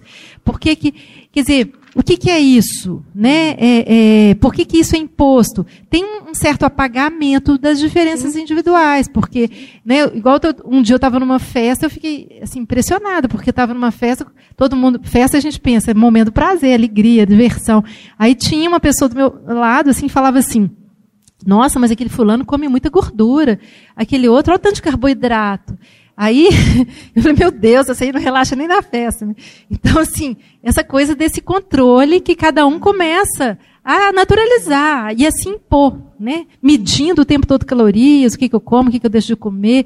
Quer dizer, essa, essa rigidez, essa biopolítica que vem, né? Na verdade, exercer esse controle nessas redes difusas e descentralizadas e às vezes invisíveis. A gente acha que é uma escolha nossa, quando na verdade tem uma determinação aí que vem de fora, né? Sobre o que, que é que a gente tem que fazer, o que, que é considerado ideal ou não. Concordo inteiramente com você. Agora, eu acho que, mesmo que a gente viva nessa cultura, né, que, que tem estratégias de poder mais horizontais, e de controle, todo mundo controla todo mundo, todo mundo vigia todo mundo, é possível alguns respiros. Né? é possível que a pessoa, dentro dessa lógica, principalmente se ela tiver consciência disso, que ela pode ter momentos de liberdade, fazer escolhas, né? Aí que a internet não impede isso. Um uso criativo, subversivo, né? É, escolhas não determinadas por uma lógica de mercado, né? sentidos que se opõem a um sentido pré-estabelecido. É, então, eu acho que ela também permite isso, esses respiros dentro dessa lógica né, que nos é colocada. Escapar um pouco desse controle, né? Assim, é. nunca fomos tão controlados. Sim, né? eu concordo com você.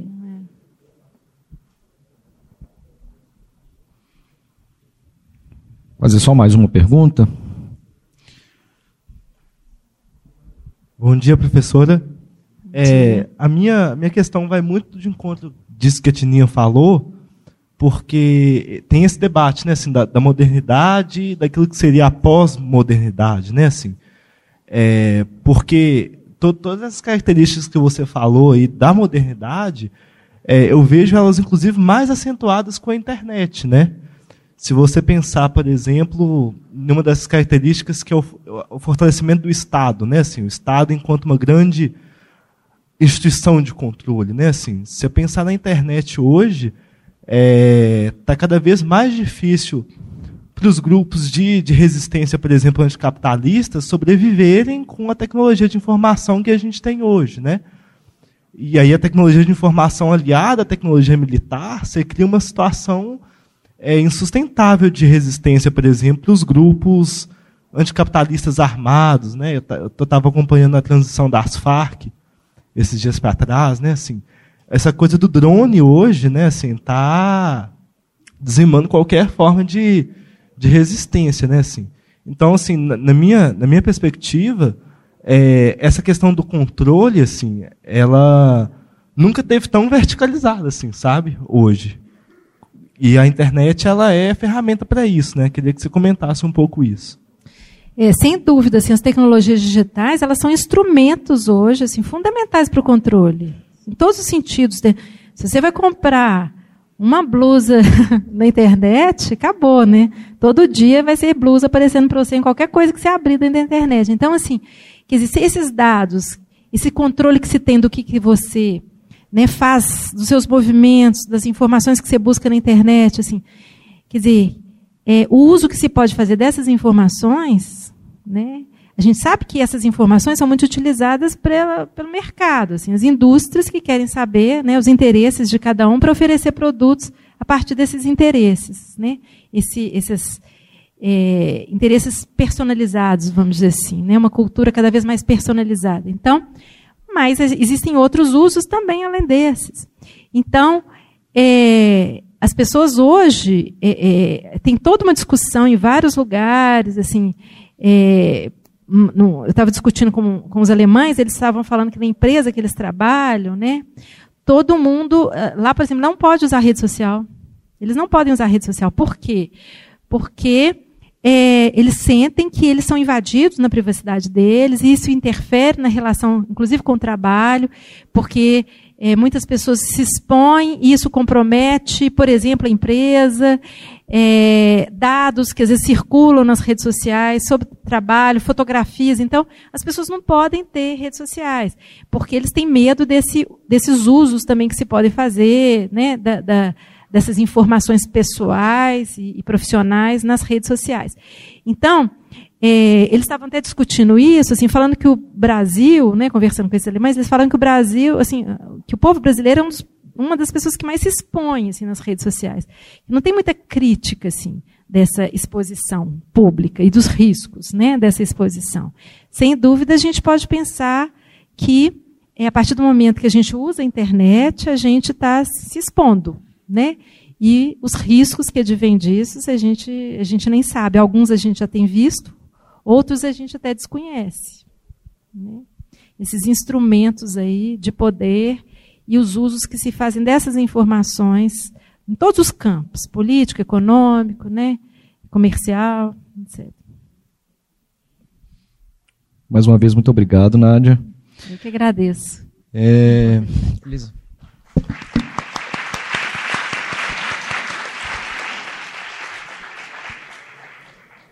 Agora, a conferência Facebook e seus discursos sobre amizade, com Samara Souza Diniz Soares. Dando continuidade às nossas atividades, a gente vai ter agora uma conferência com a Samara Souza Diniz Soares, com o tema Facebook e seus discursos sobre amizade. Essa conferência tem por objetivo central discutir a sociabilidade contemporânea por meio do conceito de amizade a partir de comunidade que abordam o tema no Facebook, o maior site de rede social atual. Para isso, compreende-se a amizade como um construto psicossocial que se transforma ao longo do tempo e do espaço mediante a incorporação de práticas sociais vigentes e toma como referência o mencionado site de rede social que, ao se utilizar do termo amigo para designar o usuário que possui um perfil no seu website, faz suscitar a discussão a respeito do significado desse termo, bem como suas repercussões de modo a estabelecer, manter e romper relações de amizade atualmente. Samara, posso chamar de Samara, né? Samara é mestranda em psicologia pela PUC Minas, bolsista da CAPES, possui graduação em psicologia pela PUC Minas em 2015 e atua nas áreas de psicanálise, psicologia clínica, psicologia social, com temáticas relacionadas à adolescência, juventude, novas tecnologias e o impacto dessas sobre a subjetividade humana.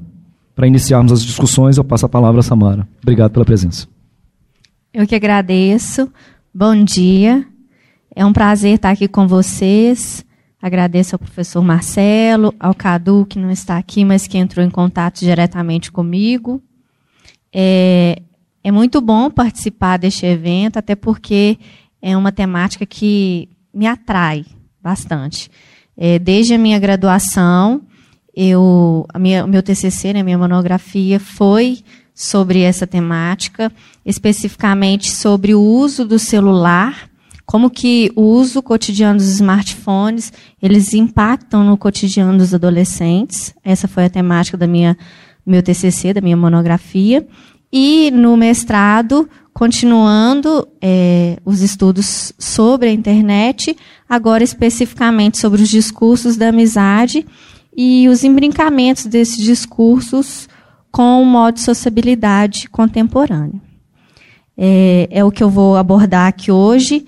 Já falo de antemão, a pesquisa ainda está em andamento, então pode ser que eu não tenha algumas respostas, né? As considerações são preliminares. A minha defesa é prevista para março de 2018, então assim, já estou avançando no, no, na análise dos dados empíricos e articulando a teoria, mas ainda estou em processo. Mais uma vez, obrigada pela oportunidade. E eu vou começar falando um pouco sobre o meu objetivo, o objetivo geral da minha pesquisa para vocês entenderem. Eu vou começar pelo objetivo, percorrer um pouco da metodologia para vocês entenderem o percurso que eu fiz para chegar às páginas, às comunidades do Facebook que abordam a temática da amizade. E depois problematizar um pouco sobre a amizade e sobre a repetição que é exaustiva no Facebook. E a gente falar um pouco sobre isso. Então, o objetivo geral da minha pesquisa é conhecer os discursos da amizade, de amizade no Facebook, a partir de páginas relacionadas ao tema e seus imbricamentos com as formas de sociabilidade contemporânea. No, des, no decorrer né, dessa apresentação, espero que fique claro, pelo menos um pouco, né, mesmo que primariamente, esses imbrincamentos. Como esses discursos eles estão realmente interconectados com a nossa forma de sociabilidade hoje. A minha metodologia é uma pesquisa qualitativa, então, assim, indo na contramão realmente é, de um histórico quantitativo, né, de pesquisas quantitativas, muito características da, da academia, né, da pesquisa da ciência, mas indo nesse, na contramão desse viés, eu escolhi escolhi a, a pesquisa qualitativa por acreditar que ela vai é, me ajudar a aprofundar no mundo dos significados das ações e relações humanas. Uma realidade que não pode ser quantificada, percebida e nem captada por dados matemáticos, afirma Minayo. Então, é, vocês vão perceber que eu estou trabalhando com alguns dados numéricos, mas o foco essencial é a análise qualitativa desses dados. A minha pesquisa também ela tem objetivos exploratórios e caráter etnográfico. O, o objetivo exploratório é devido ao caráter emergente e, em boa parte, desconhecido dos fenômenos que se propõe estudar. É, a internet é um fenômeno novo, né? ela é da década de 1990 e a sua inserção cotidiana nas nossas vidas, né, na, na popula da população em geral, foi mais intensamente é, solidificada a partir dos anos 2000. Então, é um, é um evento novo e, por isso, aí, os objetivos exploratórios, realmente conhecer esse, esses eventos. E mais novo ainda é o Facebook, né, que é o, o local de busca da minha pesquisa. Então, realmente é novo e, por isso, esses objetivos realmente para conhecer, para explorar esse, esse material, esse ambiente virtual e ver o que, que a gente pode extrair dele. E o caráter etnográfico é exatamente pelo fato da minha pesquisa acontecer na internet, com a internet e por meio da internet. Né? Como lente teórica, eu estou usando é, estudiosos da, das ciências, estudiosos clássicos das ciências humanas e sociais, que abordam o tema da amizade e da virtualidade. Muitos é, nem fazem essa articulação, até porque é um fenômeno contemporâneo, é algo novo, mas buscando esse, é, o aporte teórico nesses autores para tentar problematizar essa associação que hoje é tão comum, né, faz parte realmente do nosso cotidiano.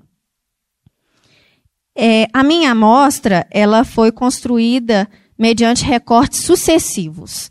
É, Fragoso e e Amaral, elas falam que esse tipo de construção de amostra são é, chamadas de intencionais.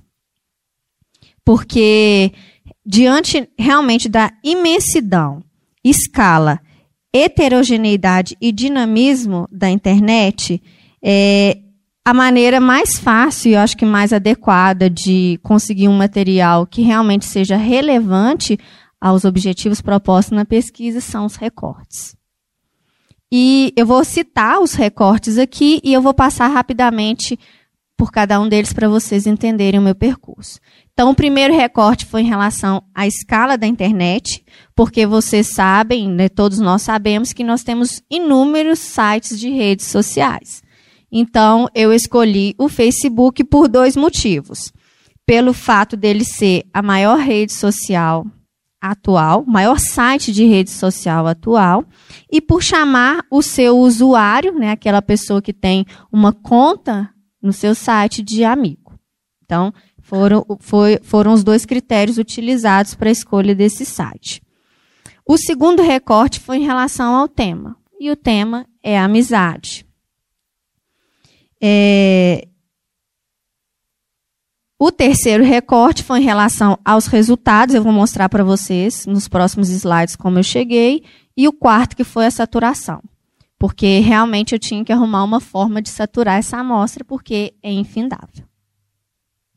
Então, o primeiro recorte. Aí está um, né, um print da tela do Facebook.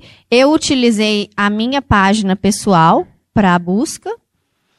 E vocês podem perceber aí no, no canto superior da, da imagem o local de busca. Então, eu usei esse local para fazer as minhas buscas. É, o, o, Facebook, eu não sei se isso acontece com vocês, mas aconteceu comigo. Já sou usuária do Facebook há algum tempo, mas nunca tinha me atentado para esses detalhes de busca, de filtros que o Facebook oferece. Eu, não, eu me considero uma pessoa pouco curiosa. Faço assim o que eu preciso fazer, o que eu já estou acostumada a fazer, não extra, extrapolo muito. Então eu não sei se eu sirvo de base, né, para vocês. Mas para mim foi totalmente novo essas opções, to, foram totalmente novas essas opções de busca do Facebook e de filtros. Então por isso eu vou explicitar para ficar mais claro. Então, é, valendo-se da minha conta pessoal no Facebook, foi é, realizado um levantamento das comunidades relacionadas ao tema da amizade entre os meses de novembro e dezembro do ano passado, utilizando-se do local de busca disponibilizado no canto superior esquerdo da página inicial da conta do usuário, né, que é essa que eu estou mostrando para vocês. E Nesta outra imagem, eu usei, coloquei os descritores que eu utilizei na busca, que foram amizade e o seu plural amizades. Tá? Então, esse o primeiro recorte foi em relação ao local que eu fiz a, a busca e esse segundo recorte em relação ao tema que eu usei amizade e o seu plural amizades. Aí está a figura para vocês entenderem. E o meu terceiro recorte foi relacionado aos resultados. Então vocês podem perceber que no canto superior da. Tá dando para vocês verem direitinho? No canto superior, porque quando eu digitei lá a palavra amizade e eu é, cliquei na lupa para fazer a busca, apareceu essas opções. E eu poderia escolher entre publicações, pessoas, fotos, vídeos, loja, páginas, locais, grupos, aplicativos ou eventos. Igual eu disse anteriormente, para mim isso foi totalmente novo. nunca tinha percebido isso nesse site. E para fazer o meu recorte, eu escolhi a opção páginas. Então, aí nessa próxima, nesse próximo slide, vocês vão ver que eu selecionei a opção páginas. O, quinto, a quinta opção do canto né, para vocês, direito para o esquerdo.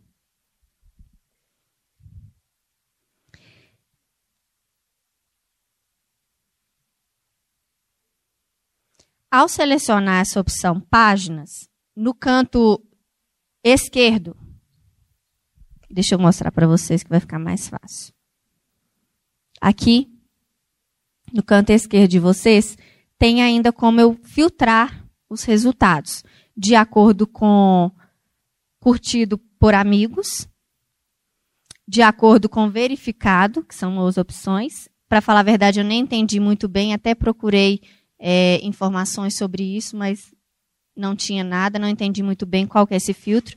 Mas o que eu utilizei foi na categoria, né, na terceira opção, título categoria, e dentre as opções de qualquer categoria, tá aqui, negócio local ou lugar, empresa, organização ou instituição, marca ou produto, artista, banda ou figura pública, entretenimento de, ou causa e comunidade, eu escolhi causa e comunidade. Ao selecionar essa, essa opção, só aparecem para mim as comunidades do Facebook relacionadas à temática da amizade. E agora eu trago para vocês um primeiro achado que eu encontrei ao fazer esse percurso. Como resultado deste primeiro levantamento, foram encontradas 37 páginas. E é um número, 37 é um número completamente insignificante se tratando da imensidão da internet. Né? Mas é, foi um, um, resultado extremamente rico no sentido, né, no, no, no âmbito qualitativo. Por quê? Porque dessas 37 primeiras páginas que eu encontrei, eu separei em 14 grandes categorias, é, a partir dos significantes atrelados à amizade. Então, vocês podem perceber aí, é, amizade como um tipo de amor, a primeira categoria, como um cantinho, um recanto, um local que você pode exercitar essa amizade, amizade à distância, amizades eternas, falsas, favoritas, lindas, loucas, novas, sem limites, sinceras, amizade como tudo, amizades verdadeiras e amizades virtuais. Então, quantitativamente, esse primeiro, essa primeira busca minha foi pobre, mas qualitativamente ela foi muito rica, porque a partir dessas primeiras é, 14 categorias que eu encontrei, é que eu estou trabalhando agora o restante da minha pesquisa. E vocês podem notar, não sei se vocês é, perceberam, que apenas uma categoria dessas 14 está relacionada a um significante negativo, que é a falsa. Todas as outras são positivas. Inclusive, já vou adiantar para vocês uma informação aqui. É, esse tipo, né, a amizade propagada no Facebook é uma amizade muito idealizada. Mas nós vamos trabalhar melhor isso para frente. É, então, dessas 37 primeiras, primeiras categorias encontradas, eu segui a minha metodologia fazendo um esgarçamento dessa, dessa quantidade. Porque seria muito pouco eu trabalhar apenas com essas. Não seria muito pouco, mas diante da imensidão da internet, seria muito pouco trabalhar apenas com esse material. Então, eu trouxe para vocês aqui nesse slide um exemplo de como eu fiz um esgarçamento dessa amostra. Por quê? Vocês vão ver aí que no lado. Vou apontar para vocês aqui.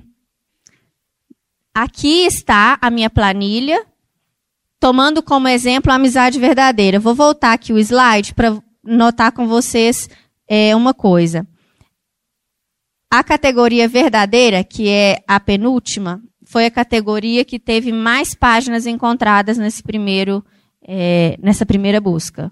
Ela teve sete. A segunda mais encontrada foi a Eterna, a quarta, de cima para baixo. O resto vocês podem perceber que são muito poucas, poucas categorias. Uma, duas, no máximo quatro. Né? Então, é, eu tomei como exemplo a categoria que eu achei mais página nessa, nessa primeira busca para mostrar para vocês como eu esgarcei essa, essa amostra na segunda etapa desse recorte, que foi em relação aos resultados. Então, vocês podem ver aí, estão no, desse lado aqui as sete páginas que eu encontrei. Os nomes: Amizade Verdadeira, Amizade Verdadeira, Amizade Verdadeira, esse símbolo aí igual P. Amizades Verdadeiras, Amizade Verdadeira, amizades verdadeiras, amizades loucas, mas verdadeiras. Notem o número de curtidas, que a página mais curtida tem mais de um milhão. A menos curtida não está aí, porque eu encontrei ela na segunda pesquisa, ela tem apenas 80. E também vou adiantar para vocês uma das coisas, um fenômeno muito recorrente no Facebook é a repetição. Então, só por aí vocês têm uma ideia desses, né, pelos nomes das páginas, vocês veem que são muito repetitivas. Desde uma página muito curtida, com mais de um milhão de curtidas, até com 80, e, tem, e nas outras categorias tem é, páginas que não tem nenhuma curtida. Todas é, elas se equivalem em relação ao nome com pequenas modificações. Então, para vocês entenderem, aí está na primeira busca os descritores que eu já falei para vocês que eu utilizei, a palavra amizade, o seu plural amizades. E no quadro de lá, não sei se está dando para vocês verem direito, eu não quis colocar em outro slide para não perder a comparação. Vocês podem ver que eu peguei para fazer a segunda busca e esgarçar a amostra os nomes das páginas que eu encontrei na primeira e fiz variações. Um exemplo, da primeira página lá com mais de um milhão de curtida, que é a primeira página também no canto de lá, aqui. Amizades, amizade verdadeira. E aí eu fiz busca no Facebook. Amizades verdadeiras, amizades verdadeira amizade verdadeiras. Né? Como já foi muito falado, não sei se vocês já tiveram a oportunidade de ler também sobre, a escrita na internet, ela não tem, tem a sua forma própria, então ela não segue muito é, a nossa língua formal. Então, parece, e é errado, né, na nossa língua padrão formal, esse tipo de concordância. Amizade verdadeiras. Está errado mas é super comum no Facebook. Então, daí eu ter utilizado essas variações para esgarçar minha amostra.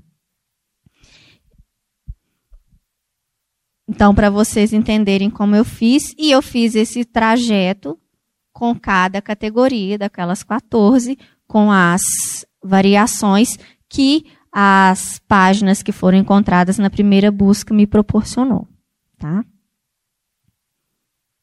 Então, como resultado da, da segunda busca, vocês podem ver que aumentou bastante. De, um, de 37 páginas, no total, eu encontrei 4.122 páginas. E vocês podem perceber também, como eu destaquei na minha primeira tabela, da minha primeira busca, destaco nessa também.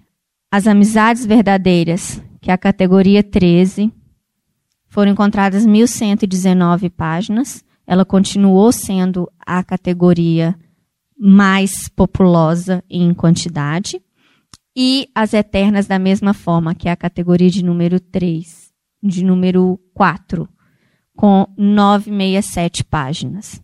Então, continuou a tendência, amizades verdadeiras e amizades eternas. Até porque amizades verdadeiras são eternas e eternas amizades são verdadeiras. E aí a gente já começa a entender um pouco por que elas são as mais populosas. E aí, a partir dessa. Só antes de eu adentrar nesse slide, eu vou falar uma coisa que eu acho importante aqui, porque quem pretende trabalhar com pesquisa na internet, com a internet, por meio da internet, um desafio enorme que encontra é a saturação da amostra. Porque é muito material disponibilizado, é muita informação é, em se tratando de Facebook, é muita repetição. Então, eu tentei de início, igual mostrei para vocês nesse slide, tentar saturar minha amostra pelo viés quantitativo, com essas variações que eu poderia identificar a partir das páginas encontradas na minha primeira busca. Só que foi frustrada. Eu já achei um número muito grande de páginas, né, mais de 4 mil, e Pode parecer pouco assim, mas o que eu, o que eu estou analisando nessas 4.122 páginas são o nome da comunidade, as curtidas que essa comunidade tem, o campo sobre dessas comunidades, eu não sei se vocês já se atentaram para esse item no Facebook, cada comunidade tem um campo sobre.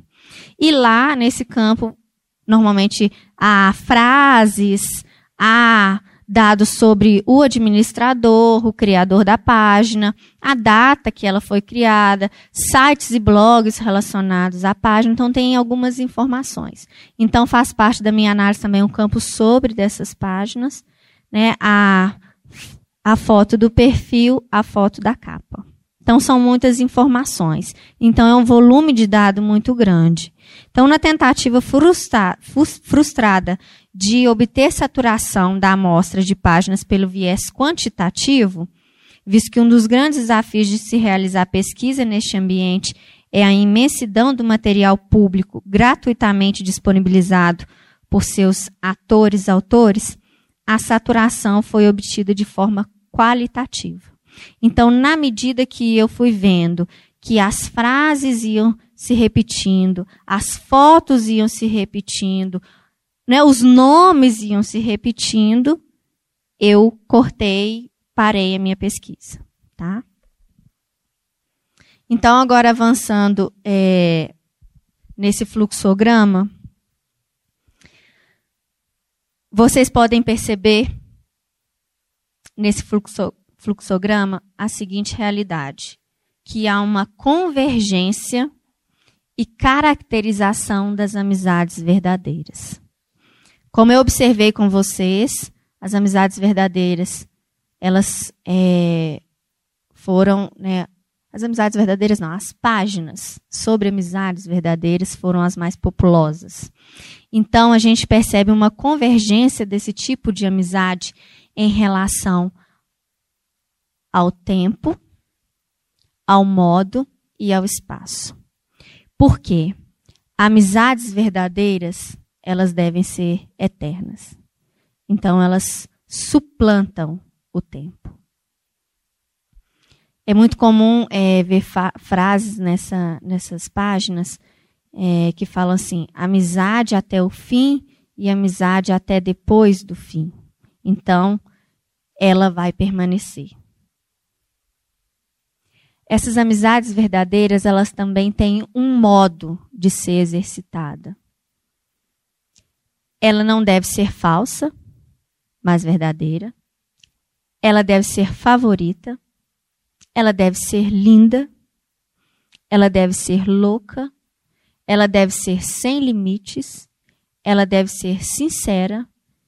E ela deve ser um tipo de amor que é diferente do amor entre parceiros. Então, ela também, essa amizade verdadeira, ela tem um modo de ser exercitada. Além dela estar para além do tempo, ela tem um modo. E ela também está para além do espaço, porque ela resiste à distância e ela pode ser exercitada de forma virtual ou presencial, em um cantinho ou um recanto. E por caracterizar, por, por se caracterizar dessa forma e por possuir todas essas características, uma amizade verdadeira ela torna-se tudo. Então, vou ler para vocês é, algumas pontuações a respeito disso. Das 14 categorias encontradas, há uma convergência quantitativa e qualitativa para para a categoria verdadeira visto que ela possui o maior número de páginas encontradas nas duas etapas de pesquisa, 7 e 1119, respectivamente. E todas as outras categorias tendem a ela, caracterizando em relação a um tempo, a um modo e a um espaço, que foi o que eu falei para vocês. É, acredito que ficou claro para vocês que essas caracterizações são as categorias, as 14 categorias que eu identifiquei na minha primeira busca.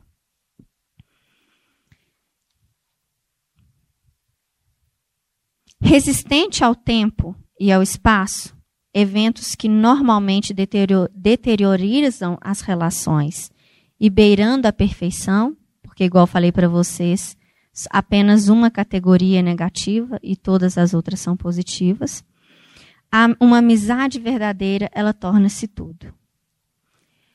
O diferencial de uma amizade verdadeira estaria, então, no rechaço de qualquer indício de instabilidade e imperfeição. Cenário bastante diferente, para não dizer oposto, do vivido atualmente na era da liquidez porque frases recorrentes também nessas páginas é que uma amizade verdadeira ela está para além do tempo, ela é eterna e ela é uma amizade concreta, que se contrapõe a algo que é líquido. Bauman, que é um sociólogo polonês, inclusive que a Nádia citou aqui agora há pouco, ao falar dos relacionamentos contemporâneos, afirma que eles são marcados por grande ambivalência pois as pessoas querem os benefícios de tais relações, mas não a responsabilidade e o investimento que esse tipo de relação exige. Ou seja, há um conflito entre apertar os laços e concomitantemente mantê-los frouxos. E aí que está o um impasse nessas amizades verdadeiras. E por isso que eu já adiantei para vocês, agora há pouco, que essas amizades verdadeiras, verdadeiras elas são muito idealizadas, porque no nosso cotidiano contemporâneo elas são cada vez mais escassas, cada vez mais difíceis de serem exercitadas. São esse tipo né, de relacionamento baseado na fluidez, Balma continua. São relacionamentos profundamente marcados pela lógica do consumismo, da usabilidade, da conveniência, do utilitarismo, do hedonismo, da descartabilidade, da fragilidade e da efemeridade. Relacionamentos de bolso do tipo que pode se dispor quando necessário e depois tornar a guardar, uma vez que as relações por si só não têm sido consideradas plena e verdadeiramente satisfatórias. Então, é um paradoxo a princípio, né? Mas eu vou avançar com vocês para a gente entender um pouco esse paradoxo. Balma, em outra obra, ele compara os efeitos dos líquidos e dos solos, dos sólidos sobre o tempo, o espaço e a forma. Eu vou adiantar um slide aqui para vocês entenderem essa contraposição melhor. Porque se vocês prestarem atenção e contar, há uma categoria que não se encaixa nesse tipo de amizade. Nessa convergência para as amizades verdadeiras, que devem ser eternas, perfeitas e para além do espaço, há uma amizade que não coaduna com esse discurso, que, que são as amizades novas. Há uma categoria dessas encontradas que fala das amizades novas. E essa foto eu não escolhi ela aleatoriamente, né, diante de tantas comunidades que têm essa categoria, porque ela resume muito bem esse tipo de amizade, o ideal desse tipo de amizade. São mais amigos, mais curtidas e mais seguidores. Então, realmente, o outro lado de uma amizade verdadeira, que é eterna, porque ela resiste ao tempo, ela é perfeita e ela resiste à distância, à presença, né? Então, as amizades novas, elas são mais líquidas, porque é mais no contato ali de uma quantidade de amigos, de curtidas, de seguidores. Eu não vou aprofundar nesse tipo de amizade, fica para uma outra oportunidade, mas é para fazer um contraponto com as amizades verdadeiras. Porque os amigos verdadeiros, várias é, frases encontradas nessa página diz, eles são poucos e podem ser contados nos dedos. Mas o que as amizades novas pregam é mais curtidas, mais amigos, mais seguidores. Então é uma amizade mais baseada na quantidade e não na qualidade.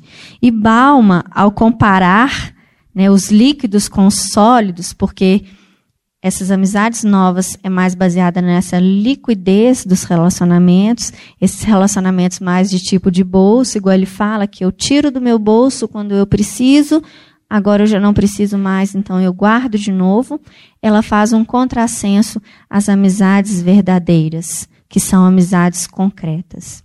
Então, Balma fala: o que todas essas características dos fluidos mostram em linguagem simples é que os líquidos, diferentemente dos sólidos, não mantêm sua forma com facilidade. Os fluidos, por assim dizer, não fixam o espaço nem prendem o tempo. Então, os fluidos não mantêm sua forma e eles também não prendem o espaço e nem o tempo.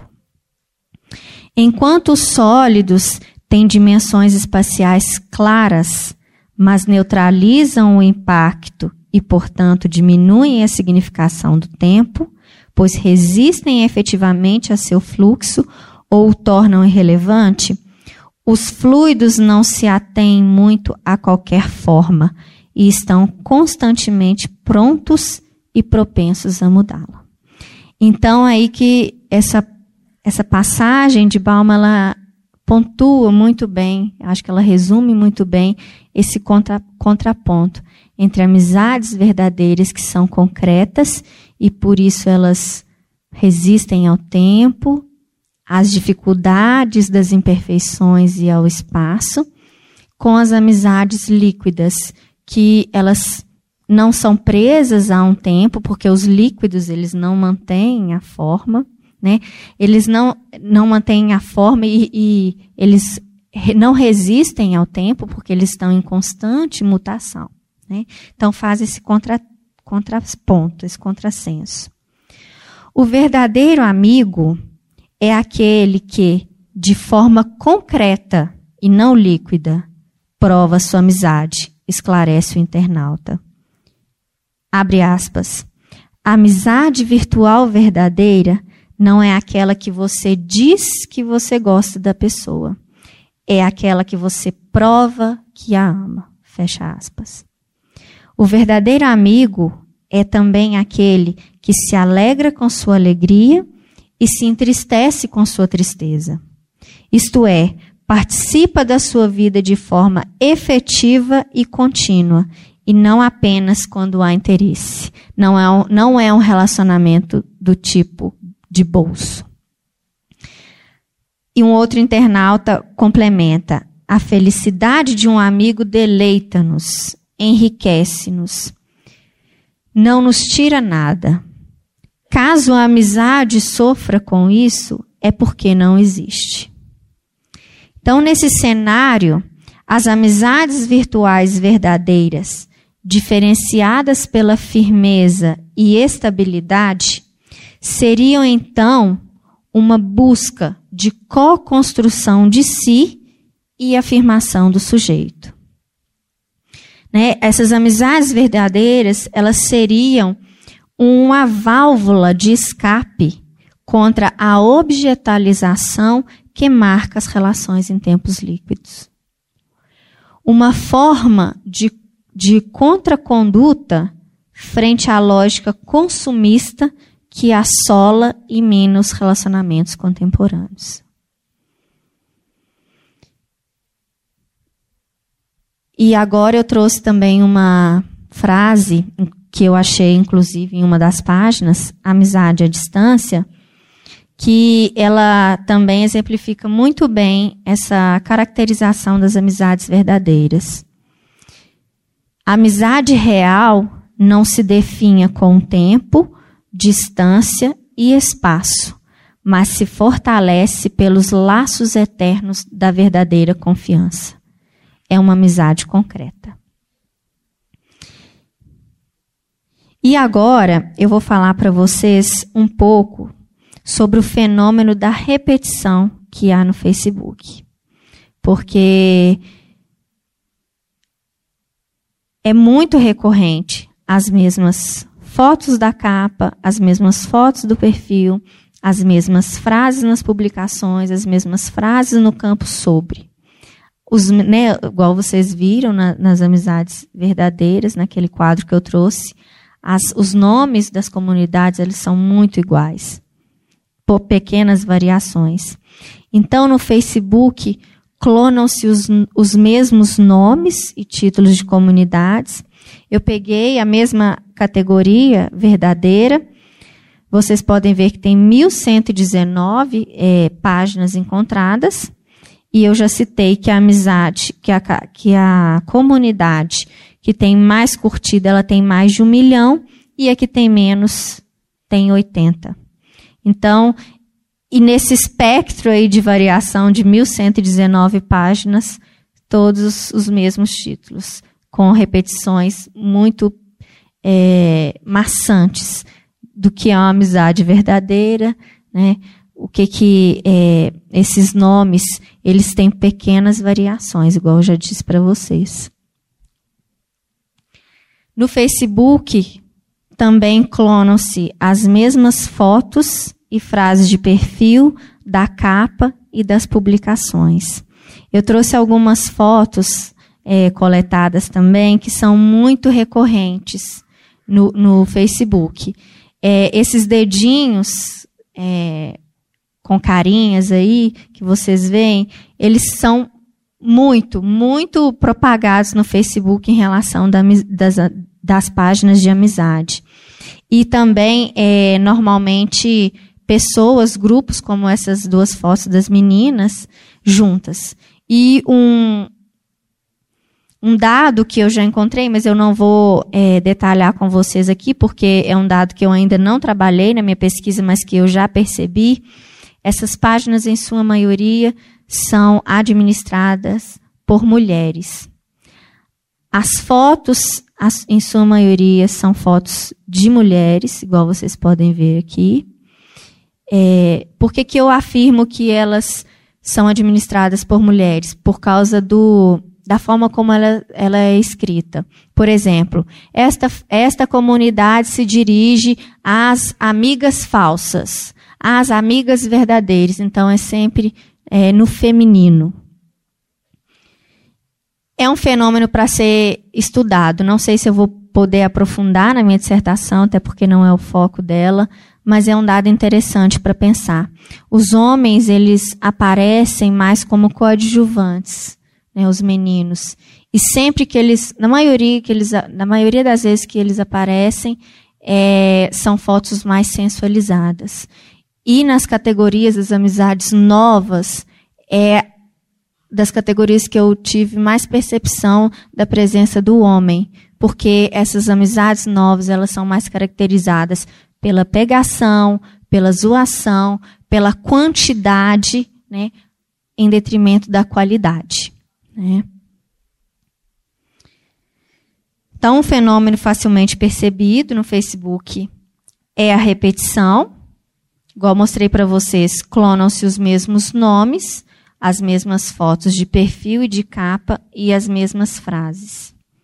Diante da escassez de inovação e criação, os inúmeros criadores, administradores das comunidades, na tentativa frustrada de diferenciação, recorrem ao artifício de escrever recomendações do tipo: página oficial, página original, não aceite imitações ou plágios, e declarações de autoria, acabando por confundir ainda mais o navegante quanto à originalidade e oficialidade de tais páginas. Um exemplo dessas declarações de autoria é o seguinte: é, declaro ser o pensador e proprietário dessa página. Não aceite plágio, não aceite imitações. Esta página é oficial. Porque há tanta repetição, há tanta recriação, que eles usam esse artifício para tentar uma diferenciação. Outros, mediante a constatação da ineficácia de meras recomendações de originalidade e evocação à não reprodução, buscam no âmbito jurídico a garantia da legitimidade de sua propriedade intelectual. Encontrei, encontrei uma frase, uma comunidade que tem a, a seguinte frase no campo sobre. Essa página segue todas as regras do termo de uso do Facebook possui vínculo com CNPJ e é registrada em cartório. A que ponto nós chegamos, né? Uma comunidade no Facebook que você tem que registrar em cartório para ter a propriedade intelectual dela. Tal realidade comprova ou denuncia algo recorrente atualmente, que é a judicialização da vida e a profissionalização e mercantilização dos sites de redes sociais. É muito, isso é muito forte. Essa judicialização da vida, porque tem que recorrer a uma instância maior para se garantir ali na sua originalidade, na sua criatividade, na sua inovação, para descartar toda aquela repetição é, pouco criativa, né? Aquela, aquela, aquele processo de realmente de cópias e mais cópias que são criadas a partir de uma que foi criada, né? Uma página foi original e as outras foram repetindo. É, isso é muito claro. E a mercantilização. Uma, uma frase que me chamou a atenção em uma dessas comunidades é a seguinte: é nós, bora crescer. Fecha aspas. E é exatamente isso que é a sensação que a gente tem ao percorrer, percorrer essas páginas. As pessoas com um tom de amizade, uma amizade verdadeira que está para além do tempo, do espaço, das dificuldades, do espaço e das dificuldades, mas na verdade por trás de todo esse discurso de um altruísmo, há uma busca né, para um alavancar de si mesmo, uma potencialização de si. Uma outra frase que me chamou a atenção é como essas, essas comunidades realmente se tornaram empresas. Tem uma que está escrita assim: dúvidas, mande uma mensagem para a nossa equipe. Entramos em contato em breve. Então, assim, uma página no Facebook que tem uma equipe. É realmente o, o mercado, né? a lógica do mercado sendo transportada ou refletida né? nas redes sociais. Paula Sibilha, que também foi, foi citada pela professora Nádia aqui, que é uma antropóloga, ao realizar uma leitura crítica e realista da capitalização da criatividade alheia, amplamente observada na internet quanto fora dela, pois né, se trata de uma característica da nossa sociedade globalizada, observa como a capacidade de criação humana ela é avidamente capturada pelos tentáculos do mercado, que atiçam como nunca essas forças vitais para capitalizá-las, transformando-as em produto e serviço de um mercado capaz de tudo devorar, para não raro convertê-la em lixo e descartá-la a todo vapor. Então é exatamente isso, como que assim, uma ideia criativa, uma inovação, traz consigo uma repetição, cópias e mais cópias do mesmo, né, uma massificação, e como que isso é capturado pelo mercado com fins de lucro. E aí junta, né, realmente o desejo de crescer, é nós, bora crescer, né, dos usuários, dos administradores, dos criadores dessa página, com um desejo é, capitalista, né, com essa lógica consumista capitalista dos nossos dias, de transformar a criatividade em produto, em mercadoria. É, me lembro, é, esse tipo de realidade me lembra muito que Sueli Ronick fala da subjetividade lixo e da subjetividade luxo. Como que uma subjetividade luxo, né, essa pessoa criativa, esse influenciador digital, ele se transforma rapidamente em subjetividade lixo, porque é, aproveita, captura, vampiriza toda aquela vida criativa da pessoa, ela é usada como mercadoria, ela é comprada ali como mercadoria e usada por um pouco, um curto espaço de tempo e rapidamente descartada. Daí uma subjetividade luxo ser direcionada para se tornar uma subjetividade lixo. Então, no âmbito da internet, a vontade intensa de notoriedade e ganhos dos usuários faz sintonia com a avidez do mercado pelo lucro. Daí a necessidade de criação constante. Entretanto, como o tempo de, de desfrute da mercadoria é curto, sobra pouco tempo para a criação, né, uma criação efetiva. Restando então a espe espetacularização da vida cotidiana banal ou até mesmo a repetição. Porque quando não tem mais o que inventar, vamos copiar.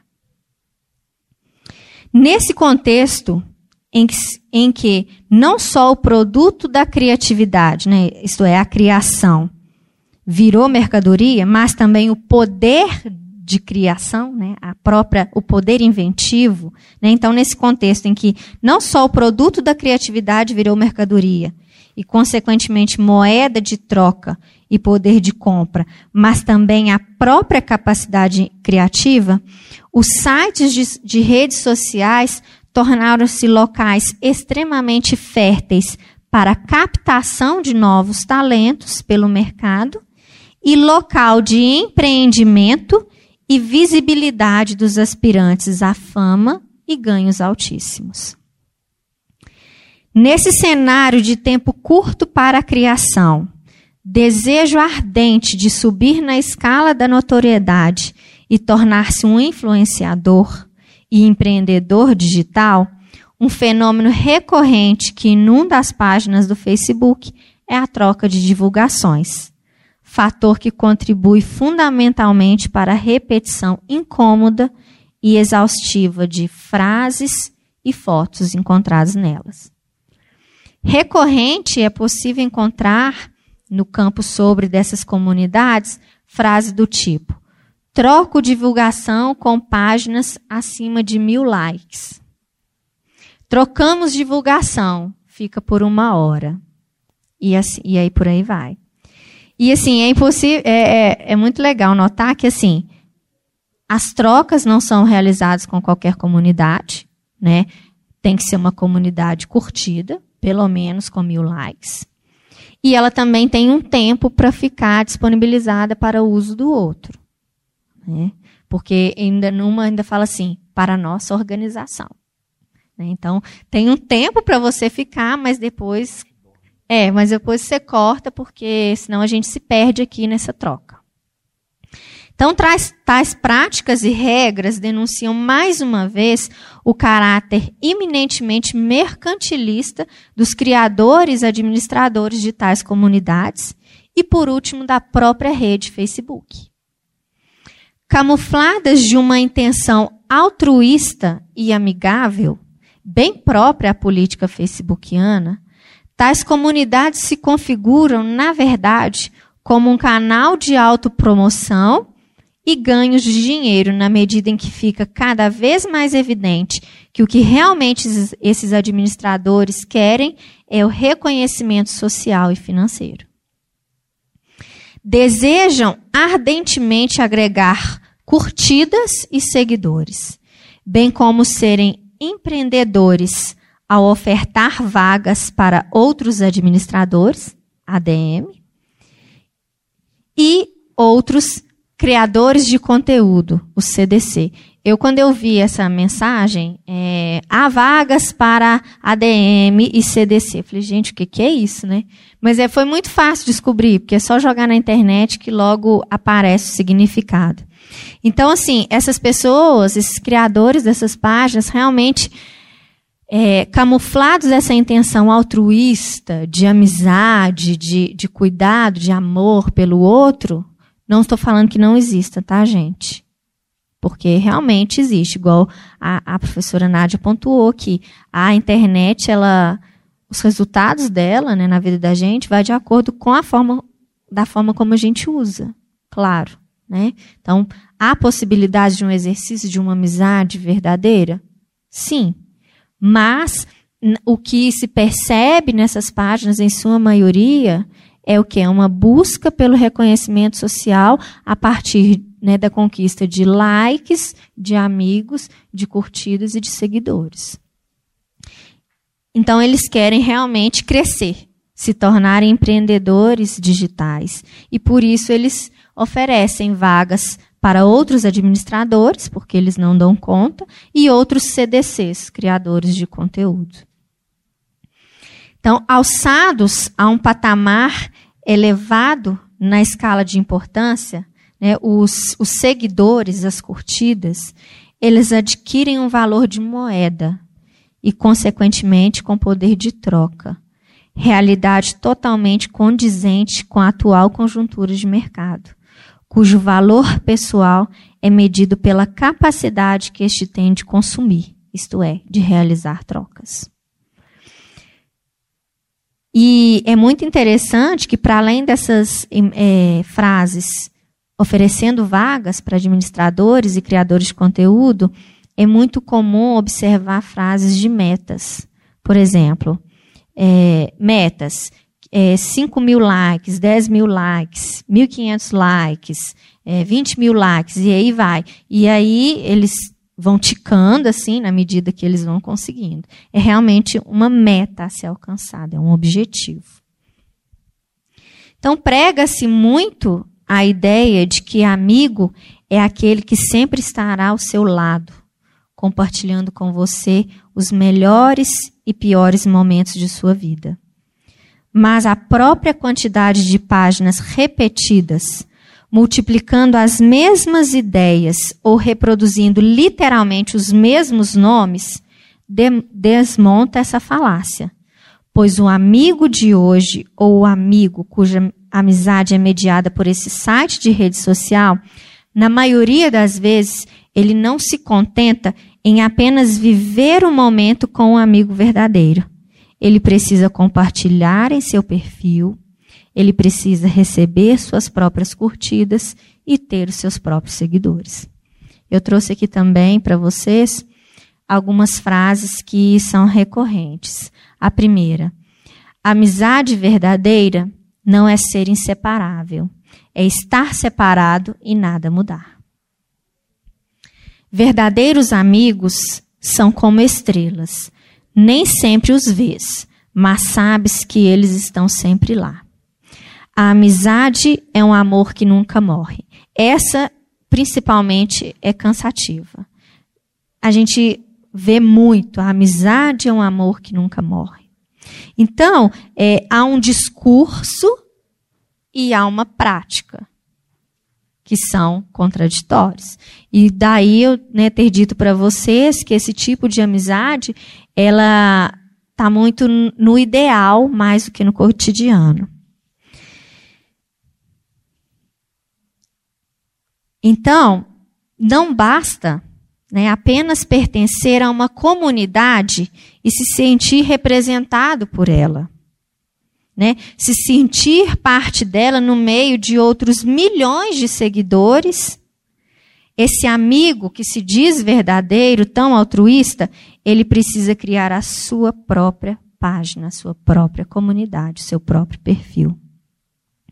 Paula Sibilha fala: com a hipertrofia do eu até o paroxismo, ou seja, até o máximo, que enaltece e premia o desejo de ser diferente e querer sempre mais, o outro, o semelhante, ele perde espaço para o egoísmo e torna-se, na verdade, um empecilho, um inimigo com o qual se trava cotidianamente uma disputa pela notoriedade. Então, para terminar, essa multiplicação do mesmo, facilmente percebida, nas comunidades do Facebook desvela um paradoxo. De um lado, a pulverização da originalidade, da singularidade, e de outro, o desejo ilimitado de diferenciação.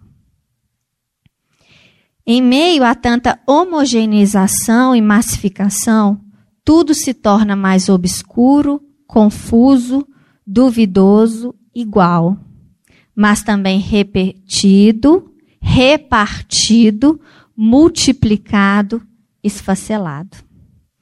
Tudo é de todos e ao mesmo tempo de ninguém. Já daí a necessidade de recorrer a uma instância maior, a um cartório e registrar a página, porque não tem como só pedir não plageiem, não copiem, não, não aceitem cópias.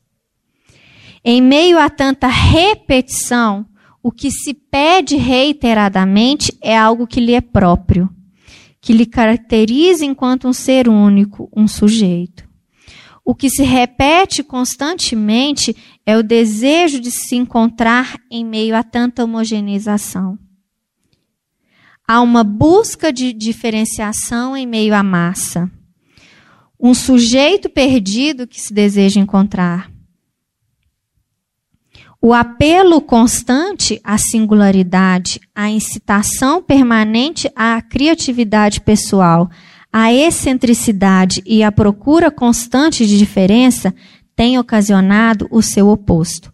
Uma grande repartição e proliferação de cópias e mais cópias descartáveis do mesmo.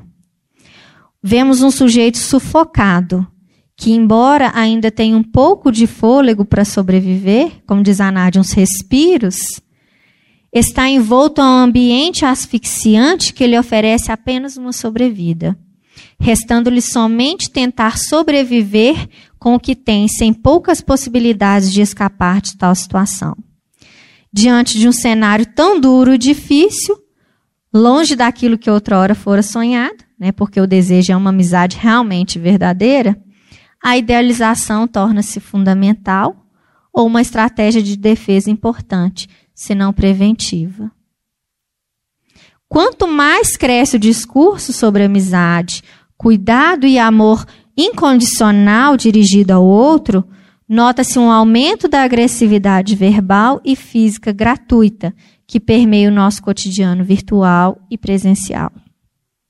Não há espaço para divergência, para a diferença, para o outro que seja diferente de mim. E aí surge uma indagação. Seria então o volumoso e repetitivo discurso da amizade um antídoto contra essa onda de violência e intolerância contra o outro? Para se pensar.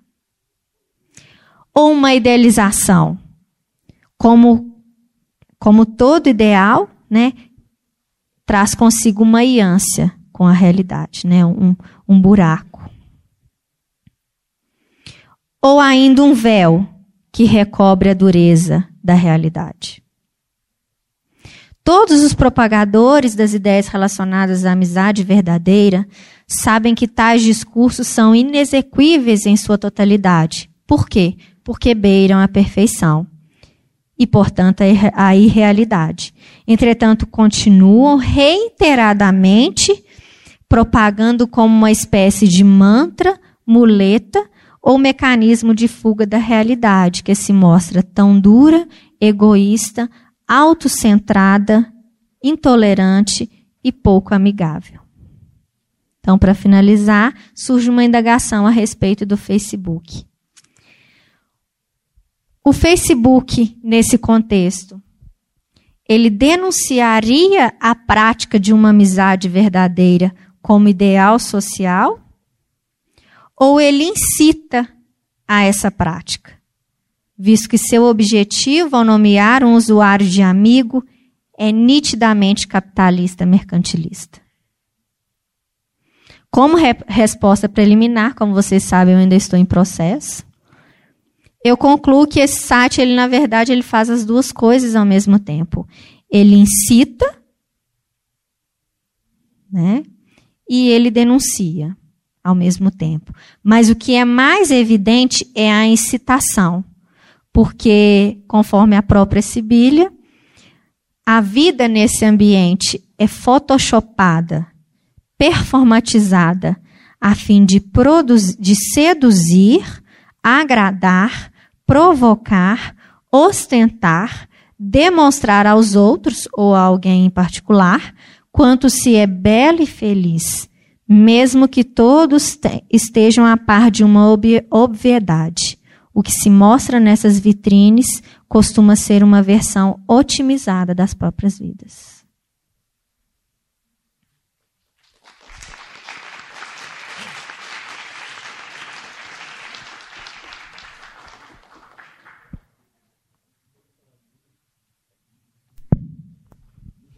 Obrigado novamente, Samara. É, você citou que a amizade verdadeira é eterna e eternas amizades são verdadeiras. Né? E aí, em relação a toda a explanação, essa amizade verdadeira idealizada na internet, ela seria eterna no sentido de que vai persistir gravada até ser deletada, pensando, é, como Vinícius disse, né, que não seja imortal, posto que é chama, mas que seja infinito enquanto dure. Né? Até ser apagada, ela ainda vai existir, mas depois disso deixa de existir. Olha, pelas frases que eu vi, há as duas possibilidades. Há um eterno enquanto dure, mas há um eterno realmente eterno. Porque tem muitas frases que estão relacionadas assim, até depois do fim. Então, mesmo que as pessoas morram, os amigos morram, essa amizade vai permanecer como algo para além deles. Então, por isso que realmente eu venho trabalhar dessa amizade verdadeira como mais um ideal social do que realidade. Porque como ela beira a perfeição, ela é inexequível em sua totalidade. Né? Ainda mais em tempos líquidos como os nossos, né? de uma fluidez muito grande, de um consumismo muito grande. Então, ela está mais no âmbito da irrealidade do que da realidade. Mas há essas duas possibilidades, tanto de permanecer até depois do fim, porque ela supera o tempo, ela deve ser eterna, independente se vocês são finitos, né? Se os amigos são finitos, e também um eterno enquanto dure. Perguntas?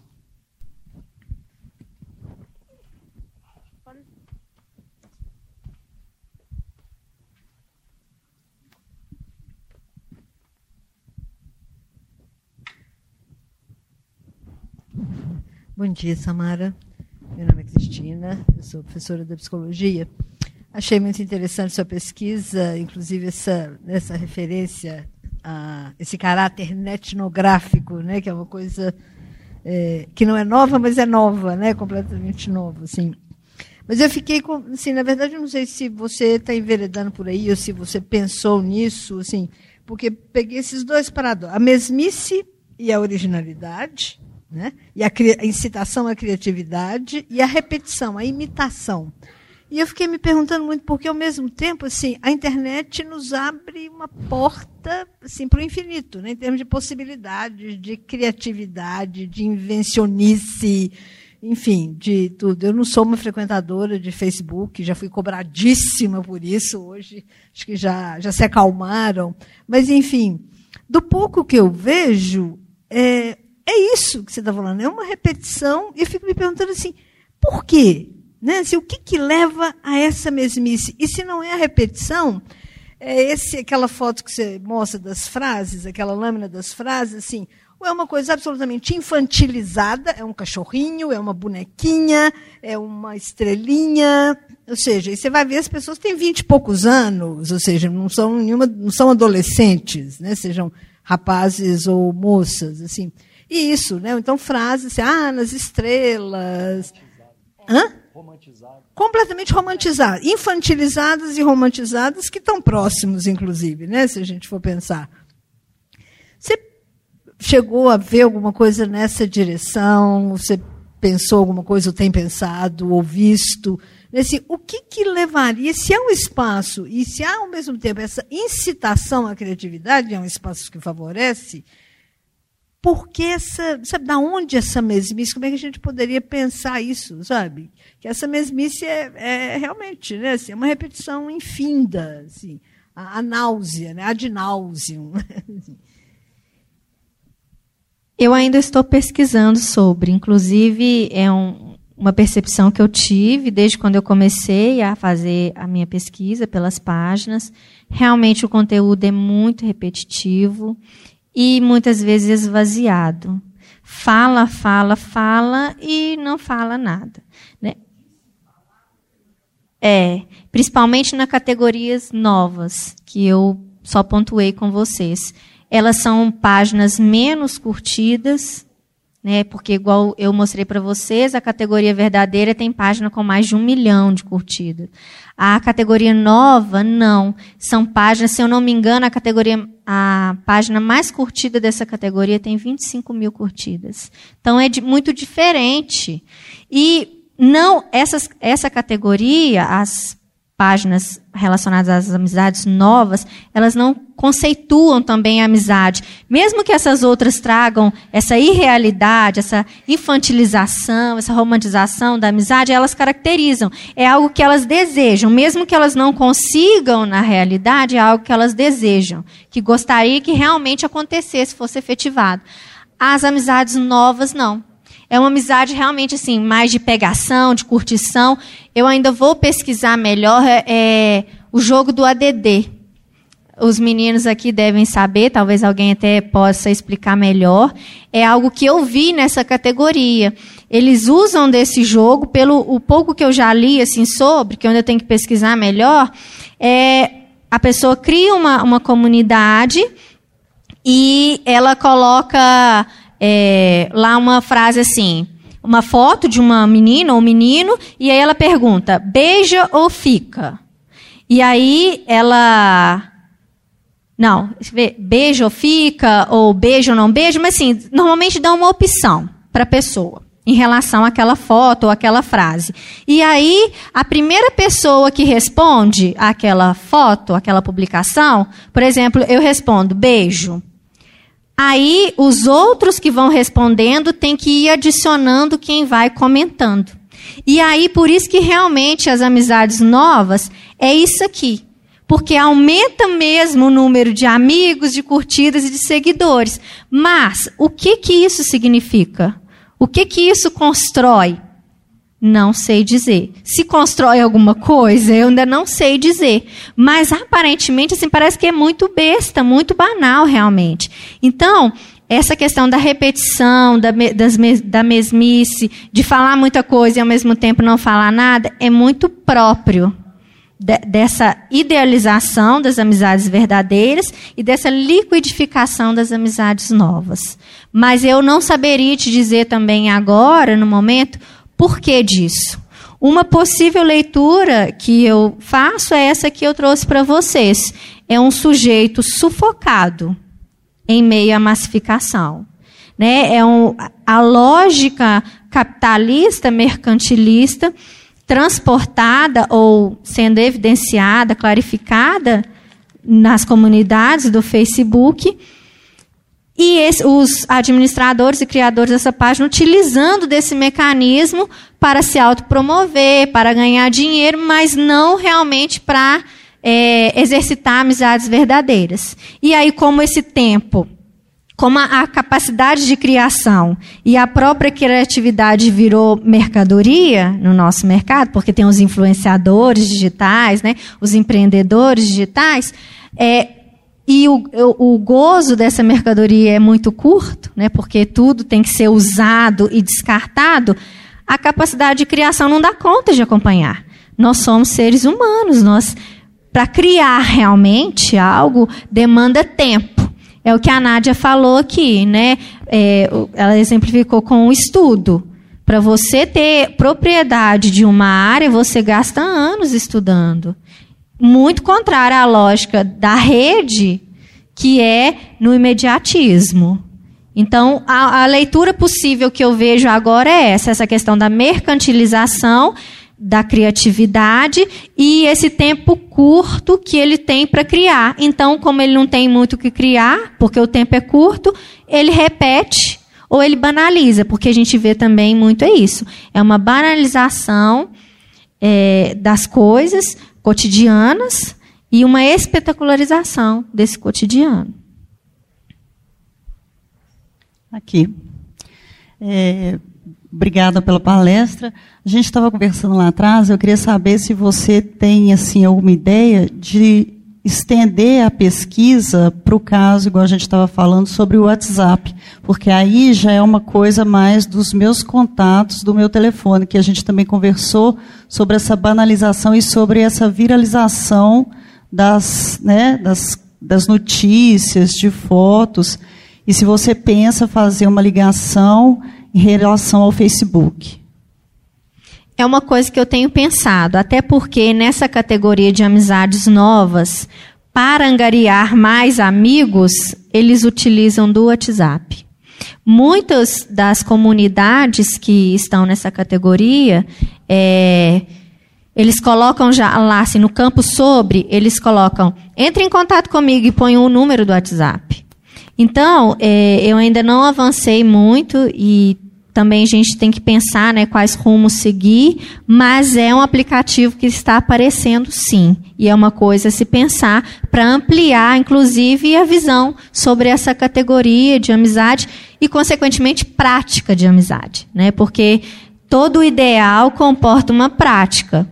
Né? Por exemplo, a amizade verdadeira, ela é um ideal social, é mais um ideal do que uma prática? É, mas as pessoas perseguem isso. É igual eu pontuei aqui, parece um mantra. Eles repetem essas frases de, de amizade verdadeira o tempo todo. Né? Então, é um ideal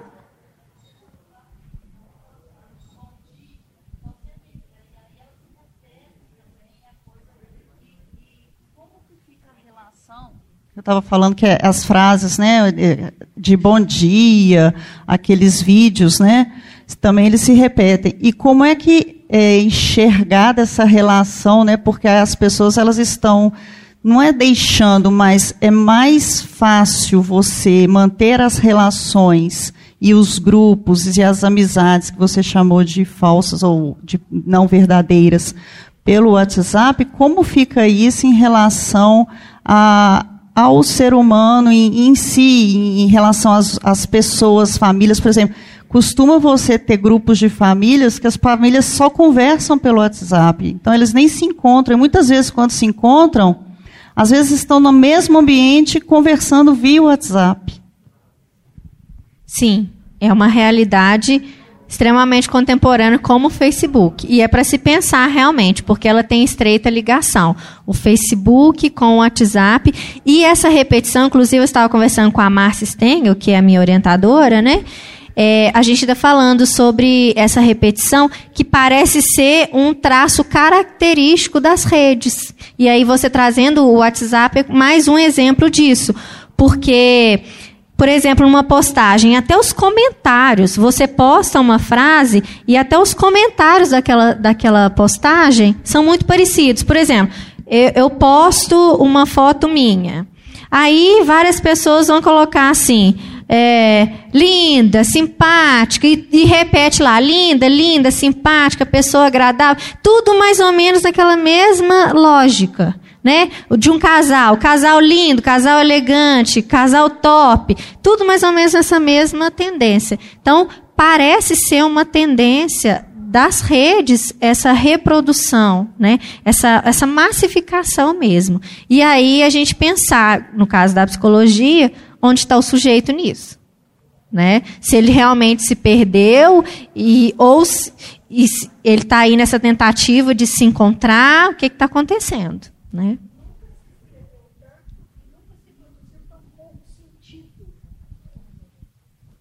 É, não, acho que é isso, assim. Nunca se escreveu tanto e nunca se produziu tão pouco sentido né, nessas. Elogios líquidos. É.